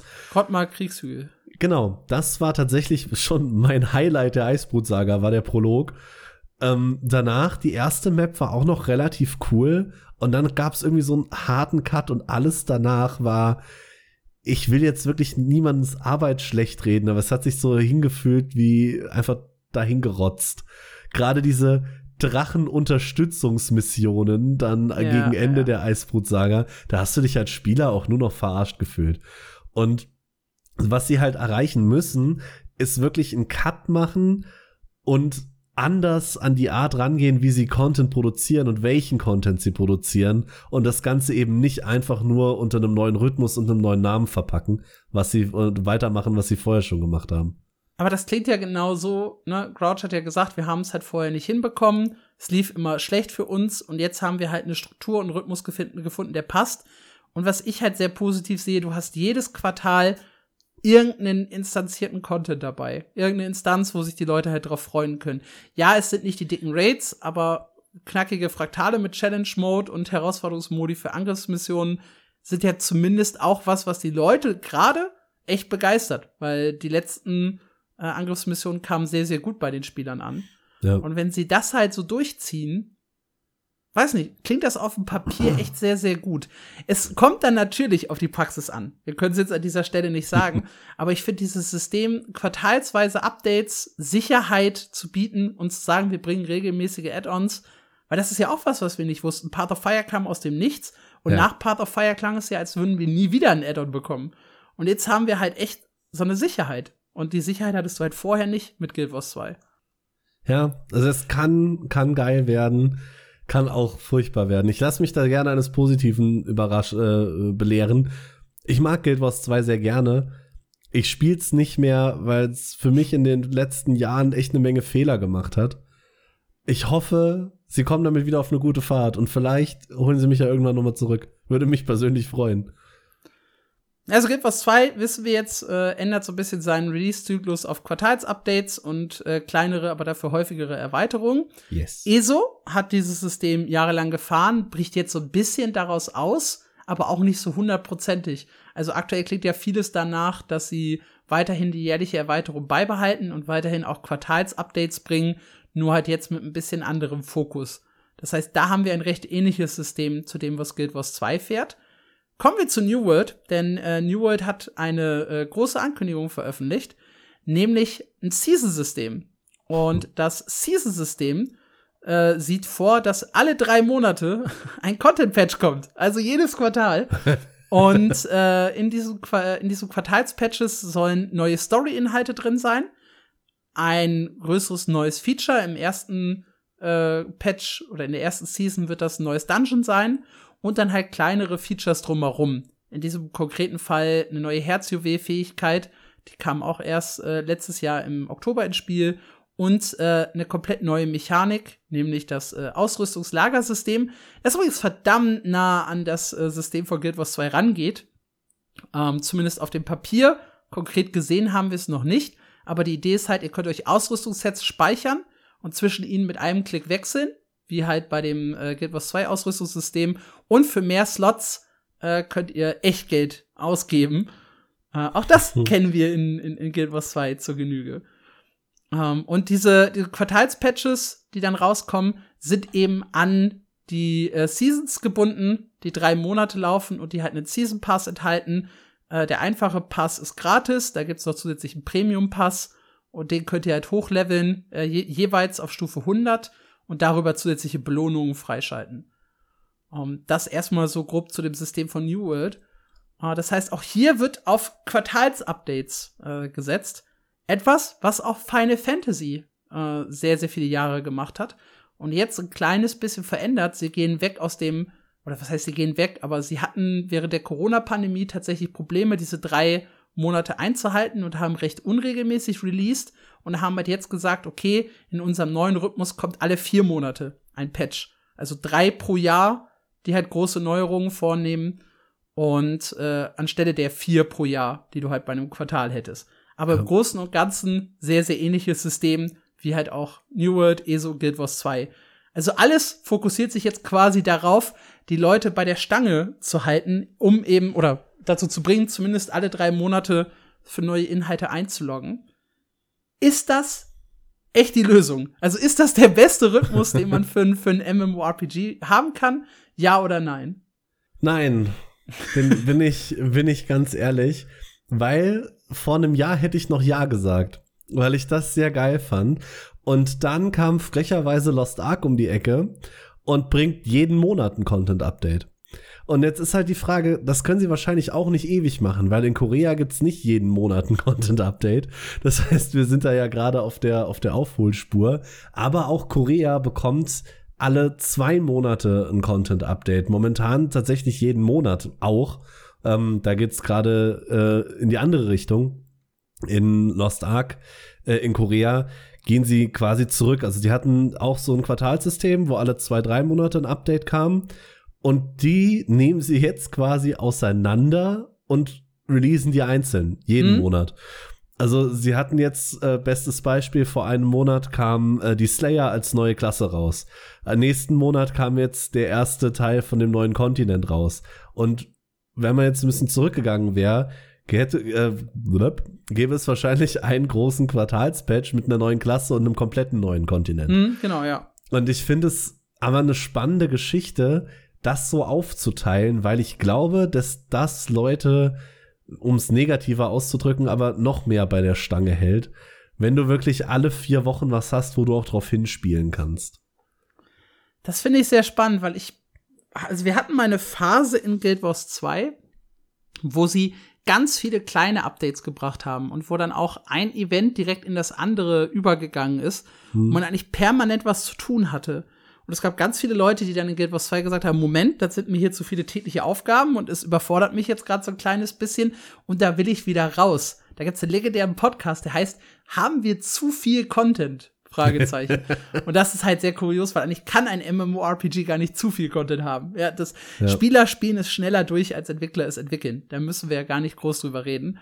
Äh, aber wir hatten halt diese Phase, wo sich echt Leute überfordert fühlten. Und ich merke das auch so ein bisschen in Lost Ark. Ich meine, wir haben es jetzt sehr, sehr krass natürlich erlebt, dadurch, dass wir viel Content aufholen konnten.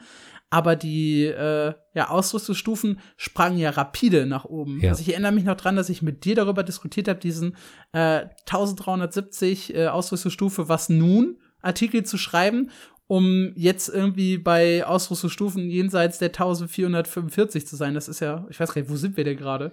Momentan ist 1590 maximal. Ah, 1590, ja. Von Maximal Gearscore ist, äh, da, da ist niemand. Also realistisch gesehen sind wir irgendwo bei 1530, 1540 rum momentan. Okay, aber damit kamen ja auch äh, komplett neue Raids und, und Dungeons genau. und Aufgaben mit dazu. Und da muss man sich jetzt erstmal auch wieder hinspielen. Und mich überfordert es mit Lost Ark. Jetzt muss ich natürlich sagen, es ist auch nicht mein Main-Spiel. Ich bin da nicht super tief drin, wie jetzt irgendwie in anderen Titeln. Äh, aber mich überfordert Lost Ark teilweise schon als, als zweites Spiel oder als drittes ja. MMO nebenbei, weil du einfach so viel äh, zu tun haben kannst und weil halt einfach Schlag auf Schlag was, was, was Neues kommt und man sich dann auch manchmal abgehängt fühlt. Das habe ich auch in den Steam-Reviews heute gelesen. Ich habe hm. reingeschaut äh, weil ich nämlich gucken wollte, ob dieser äh, Kontinent Einfluss auf die äh, Bewertung von Lost Ark genommen hat. Mhm. Hat's nicht. Die, der, der große Negativ-Spike kam mir noch für diesen falsch, falschen Bann. Ja. Diese falschen Permabans. Es gab aber vier, fünf negative Reviews in letzter Zeit, die gesagt haben, äh, sie haben dann halt vor Weihnachten irgendwie aufgehört, kamen jetzt zurück, fühlen sich jetzt schon abgehängt es gab Leute, die gesagt haben, ich habe nach, äh, ich habe irgendwie nach Release, zwei Monate nach Release aufgehört, wollte jetzt wieder anfangen. Ich finde einfach nicht mehr rein, es gibt zu viel zu tun, ich muss zu viel aufholen und so weiter und so fort. Also es kann durchaus auch zu viel Content geben. Und ich mag es auch nicht unbedingt, wenn das alles so klein zerteilt ist immer. Ja. Also ich, ich, ich bin persönlich ein Fan dieser etwas gebündelteren Updates. Das ist tatsächlich auch innerhalb der Lost Ark Community sehr umstritten. Also ich verteidige da ganz klar die Seite, ich mag monatliche Updates. es ist aber natürlich der Tod, wenn du das Spiel nicht als Main Game spielst. Weil du hast immer was zu tun und da gab es dann teilweise auch in Korea äh, jetzt kürzlich erst ein großes Negativ-Feedback. Da kam der neue Raid, auch wieder einen Monat nach dem letzten Content-Update. Und der war vom Gearscore her so hoch angesetzt, dass sogar die großen Streamer, die eigentlich jeden Tag nichts anderes tun, außer 10 Stunden Lost Ark zu spielen, noch nicht auf dem Gearscore waren, um da überhaupt reinzukommen. Und da gab es der von, äh, da gab es tatsächlich von der Community einen sehr großen Backlash. Ähm, auch hier bei uns im Westen, äh, Belshazzar Hart war da ein großes Diskussionsthema. Die kommt jetzt im April. Dass die im April kommt, wurde im Januar angekündigt Da haben viele gesagt, boah, drei Monate bis zum nächsten Raid, ihr seid doch wahnsinnig, das ist viel zu lang, gebt mir was zu zocken. Und mindestens genauso viele haben aber gesagt, wie soll ich denn in drei Monaten auf ja. 1560 kommen? Ihr habt sie doch nicht mehr alle. Also da gehen die Meinungen äh, sehr weit auseinander und ich verstehe es. Ich verstehe es auch vollkommen. Persönlich muss ich aber sagen, ich finde das geil, wenn ich mich auf ein MMORPG fokussiere. Also wenn ich jetzt nur Lost Ark spiele, was ich momentan zugegebenerweise tue, freue ich mich auf diese monatlichen Content-Updates. Wenn ich jetzt aber wie du zwei oder drei Spiele spiele, ich würde mich auch völlig überfordert fühlen. Was ich dann, aber du spielst ja auch echt Hardcore, ne? Also ja. auch, auch, auch der Casual-Spieler, der jetzt nur ein MMORPG spielt, aber das halt auch nur ich sag mal, sechs Stunden die Woche, ja, an, an drei mhm. Abenden irgendwie zwei Stunden, der ist ja dann genauso überfordert wie ich, weil ich schaffe ja auch so meine vier, fünf Stunden die Woche, trotz allem noch in Lost Ark. Also es ist jetzt nicht so, ne, dass das, also, ne, es gibt halt sehr viele Casual-Spieler, die halt mhm. nicht so viele Stunden reinstecken wie du. Und ja. auch wenn sie ein Main-Spiel haben, dass die sehr, sehr suchten. Ich frage mich aber immer noch, ob, also wir haben jetzt quasi die Lösung monatliches Update. Ähm, wir haben die Lösung so ein bisschen Quartals-Update. Könnte man sich vorstellen, noch einen ganz anderen Weg zu gehen und zu sagen, ich bringe einfach jedes Jahr eine Erweiterung raus, die ist richtig dick und geil. Das war's dann aber auch, aber dafür seid ihr damit auch x Stunden beschäftigt. Weil das hatten wir ja mal so, ich meine, nicht so richtig krass, aber halt teilweise bei WoW. Wir haben darüber mhm. gesprochen. Ne, ein Jahr Pause zwischen äh, der, dem letzten großen Content-Patch und der nächsten Erweiterung. Und irgendwie hat das Spiel es ja trotzdem überlebt.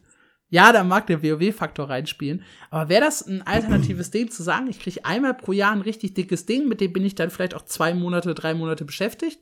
Und dann muss ich halt auf das nächste warten oder ist das sogar ein Todesstoß? Das finde ich super schwierig, weil ich persönlich, obwohl ich gerade einmonatige Updates verfechtet habe, würde sofort schreien, ja, bitte. Weil wenn ich mich so an meine Zeit in Guild Wars 2 zurückerinnere, ich habe das so ein bisschen täglich nebenher gespielt dann, oh geil, Erweiterung. Dann war aber die Enttäuschung darüber, dass ich in acht Stunden mit allem, was neu dabei war, durch war, eigentlich viel größer als die Vorfreude darauf. Hm. Und in, in Guild Wars 2 habe ich mir da tatsächlich schon immer gewünscht, so pack doch, keine Ahnung, fünf Stück davon in ein Update und haut die dann raus. Und obwohl ich das jetzt eigentlich persönlich geil fände, wenn es so eine große Erweiterung im Jahr gibt, glaube ich, dass das für das Spiel selber ganz, ganz, ganz schwierig wird, auch finanziell da am Start zu bleiben, glaube ich. Ich weiß nicht, ob das Finanzielle so das, das, das große Problem ist. Also ich stelle mir das halt immer so vor. Die geilsten Erfahrungen habe ich ja immer, wenn ein Spiel, eigentlich, eigentlich wenn ein Spiel released. Ja, hm. New World äh, durchzuzocken in der Anfangszeit, Lost Ark durchzuzocken. Wir haben vorhin über die Erinnerungen an den Guild Wars 2 Release äh, gesprochen und so weiter. Wenn ich mir jetzt vorstelle, ich kriege in meinem Lieblingsspiel jedes Jahr so ein Release, wo halt wirklich, ich sag mal, die ganze Welt komplett neu ist, die ich betrete. Also jetzt, jetzt, ne, so ein bisschen WoW gesponnen. Ähm, ich gehe halt weg vom ursprünglichen Kontinent hin in die Scherbenwelt. Und da ist halt alles anders. Komplett neue Gebiete, komplett neue Story, Dungeons, Raids, alles perfekt ausgespielt. Es fühlt sich quasi an wie ein komplett neues Spiel. Und da habe ich dann einen Monat, zwei Monate richtig Spaß dran. Und dann lege ich das Spiel vielleicht mitunter dann die restlichen neun bis zehn Monate zur Seite, weil ich nicht grinden muss, weil ich weiß, es kommt nichts Neues, bis diese Erweiterung kommt. Und dann, also es ist mehr so ein bisschen, äh, ne, so, so Singleplayer Assassin's Creed mäßig, mhm. wo ich dann äh, später dann äh, bei Valhalla noch irgendwie drei DLCs bekomme, von denen ich weiß, okay, die machen jetzt noch mal alles so, so komplett anders oder eine komplett eigene Kampagne für irgendein Spiel. Und dafür komme ich dann noch mal zurück und dann lege ich es wieder zur Seite. Aber ich habe jedes Mal dieses Fresh Start Feeling. Ich glaube, dass das ein gar nicht so krass schlimmer Ansatz wäre, wenn sich das halt gut verkauft und wenn die halt wirklich dann äh, ja aus, aus also wirklich ein hohes Niveau haben, diese Erweiterung. Ich glaube halt, da bist du wieder zu sehr auf die mediale Aufmerksamkeit angewiesen. Du hast eben schon gesagt, es kommt gut für ein Spiel, wenn du zumindest einmal im Quartal drüber schreiben kannst noch mhm. besser jeden Monat, wenn es dann quasi nur einmal im Jahr eine ne große News zu einem Spiel gibt. Ich stelle mir das schwierig vor, gerade auch in Zeiten, wo ja wirklich um minutenweise Aufmerksamkeit von Usern gekämpft wird. Ich meine, wir haben diesen Riesentrend, jetzt nicht direkt im Gaming, aber Short-Videos macht gerade jeder. Egal ob ja. TikTok, Instagram Reels oder YouTube, da geht's um Minuten von Aufmerksamkeit, die scheinbar eine Menge Geld wert sind. Und ob ich es mir dann als Spiel leisten kann, zu sagen, ja, es macht mir jetzt nichts, dass meine Spieler acht Monate von zwölf nicht da sind, das stelle ich mir schwierig vor. Ja, ich, ich, ich mag aber halt diese Vorstellung, jedes Mal quasi so ein komplett neues Abenteuer, eben einen komplett neuen Release zu erleben. Weil nicht jede Erweiterung schafft es wirklich, dieses Feeling rüberzubringen. Total. Einem komplett neuen Release. Hätte ich auch das, Spaß dran, auf jeden Fall. Ja, deswegen sind halt diese WoW-Erweiterungen, ne, glaube ich, auch so, so wichtige Punkte für Blizzard. Dieser Moment, wenn sie halt eine ne dicke Expansion raushauen und die Leute da dranbleiben oder eben nicht dranbleiben. Ähm, und Shadowlands hat so eine riesige Aufmerksamkeit, Dragonflight eher nicht so. Also, das sind schon echt so wichtige Momente, und da überlebt man dann auch mal so ein Jahr Durststrecke, zumindest wenn man WoW ist, um dann halt die Leute alle mit Shadowlands wieder zurückzuholen. Und wenn du das halt so von Anfang an als Ziel hast und das offen kommunizierst, ich weiß nicht, ob das nicht auch funktionieren könnte. Es kann bestimmt funktionieren, aber du hast ja gerade was ganz Wichtiges gesagt, wenn du WoW bist. Weil ich glaube, du brauchst dafür einen gewissen Bekanntheitsgrad hm. und du brauchst genug Spieler, dass du es dir leisten kannst, wenn 80% gehen und nur 20% trotzdem noch spielen. Und ich glaube, du brauchst dafür ein Abo-Modell. Du, du brauchst Sach, du brauchst planbares Geld, was trotzdem passiert, weil wir sind in den letzten Jahren oder schon länger eigentlich in MMORPGs ganz arg in diesen Free-to-Play-Bereich reingerutscht. Was ja erstmal gut ist. Aber Free-to-Play lebt davon, dass Leute sich jede Woche einen neuen Skin kaufen, wenn du jetzt mal ganz vereinfacht äh, davon sprichst. Mhm. Dass die mhm. Leute da sind und merken, oh, guck mal, da gibt's einen neuen Umhang, den nehme ich jetzt mit, der ist cool. Und wenn die Leute quasi Monate von diesen Angeboten verpassen, also ich persönlich, ich finde dieses, dieses einjährige Ding gut, aber ich glaube, ich finde es schwierig für einen Free-to-Play-Titel. Also ich äh, finde, ich würde da widersprechen. Ich glaube, Singleplayer-Titel zeigen das sehr, sehr gut. Wenn du wirklich jeden, jedes Jahr ein Vollpreis-Add-on rausschmeißen kannst oder fast Vollpreis-Add-on mit irgendwie 60 Euro oder sowas und darüber halt die Leute catcht. Ich glaube, dass das äh, finanziell durchaus rentabler ist als so manches Free-to-Play-Game. Zumindest wenn du halt die Spielerbasis hast und die Qualität hast, das zu machen aber auch diese Singleplayer-Titel, wir bleiben beim Beispiel Assassin's Creed oder auch ein FIFA, verdienen das meiste Geld über die Mikrotransaktionen mittlerweile. Die in einem Singleplayer, ich könnte ausrasten, aber das ist ja jetzt hier nicht das Thema.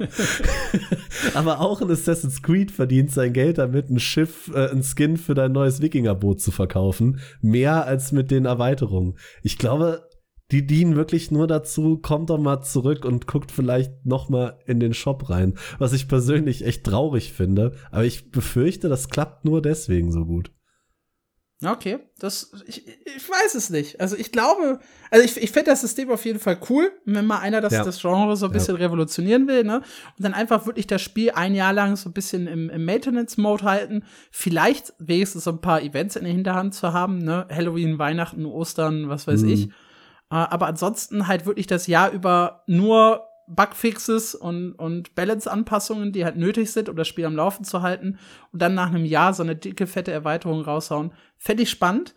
Würde ich auf jeden Fall ausprobieren, das Spiel. Äh, auch weil es halt ja? Wenn da irgendein Entwickler ist, der uns zuhört und das Geld dafür hat, das zu probieren, ich, ich wäre dabei, sofort.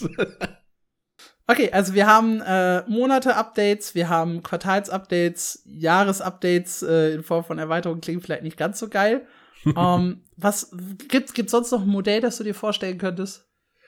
Naja, wir haben noch, das ist bei MMORPGs momentan noch nicht so ganz angekommen, aber bei Shootern sehr beliebt, gar keine großen Updates. Die haben eigentlich nur Seasons mit Battle Pass. Und das aber da hast du ja auch jedes Jahr einen neuen Vollpreistitel. Ja, genau. Aber das funktioniert ja offenbar auch für viele und die bringen ja eigentlich überhaupt keinen neuen Content oder keine großen Updates. Da kommt mhm. alle drei Monate ein kostenpflichtiger Battle Pass mit ein paar hübschen Skins und scheinbar geht das auch. Und ich weiß jetzt, aber glaube ich, gerade kein MMORPG, was jetzt nur darauf setzt. Ja, aber, also, also Call of Duty ein. ist ja eigentlich äh, gerade das beste Beispiel für, für das Modell, was ich mögen würde. Ja, jedes Jahr ein, eine, eine große Erweiterung, also ein neues Spiel raushauen.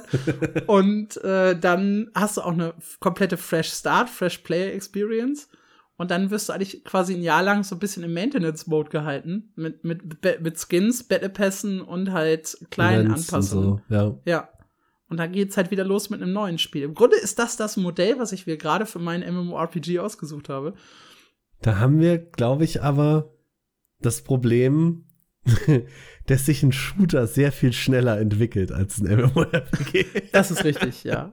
Finanziell wäre es auf jeden Fall ein großer Unterschied, ja. Ja, die, die lange Entwicklungszeit und auch die aufwendige Entwicklung von MMORPGs lässt sowas, glaube ich, gar nicht so einfach zu.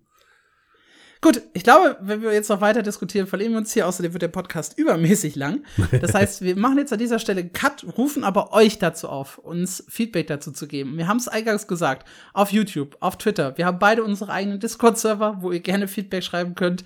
Uh, wir haben eine E-Mail-Adresse, die Marc euch nochmal sagt. Info at mmo-news.audio. Gerne schreiben. Da könnt ihr euch gerne an uns wenden. Und ja, einfach mal erzählen, was ist euer Lieblingszyklus? Welches Spiel macht das eurer Meinung nach richtig gut? Welches Spiel macht es vielleicht auch richtig schlecht? Wir freuen uns da auf ein bisschen Feedback von euch. Da werden wir dann wahrscheinlich in der nächsten Folge auch einmal drauf eingehen. Äh, es sei denn, wir haben da noch mal ein großes Hauptthema, das uns wieder so lange beschäftigt wie in dieser Woche. Das ist der mit Abstand längste Podcast, den wir produziert haben. Äh, ich bin sehr gespannt, wie viele von euch bis zum Ende zuhören. Äh, Wenn es euch gefallen hat, da geht auch gerne positive Bewertungen auf der jeweiligen Podcast-Plattform, auf der ihr uns hört. Und ansonsten sind wir für diese Woche raus und hören uns allerspätestens in zwei Wochen zur nächsten regulären Folge wieder. Macht's gut. Ciao.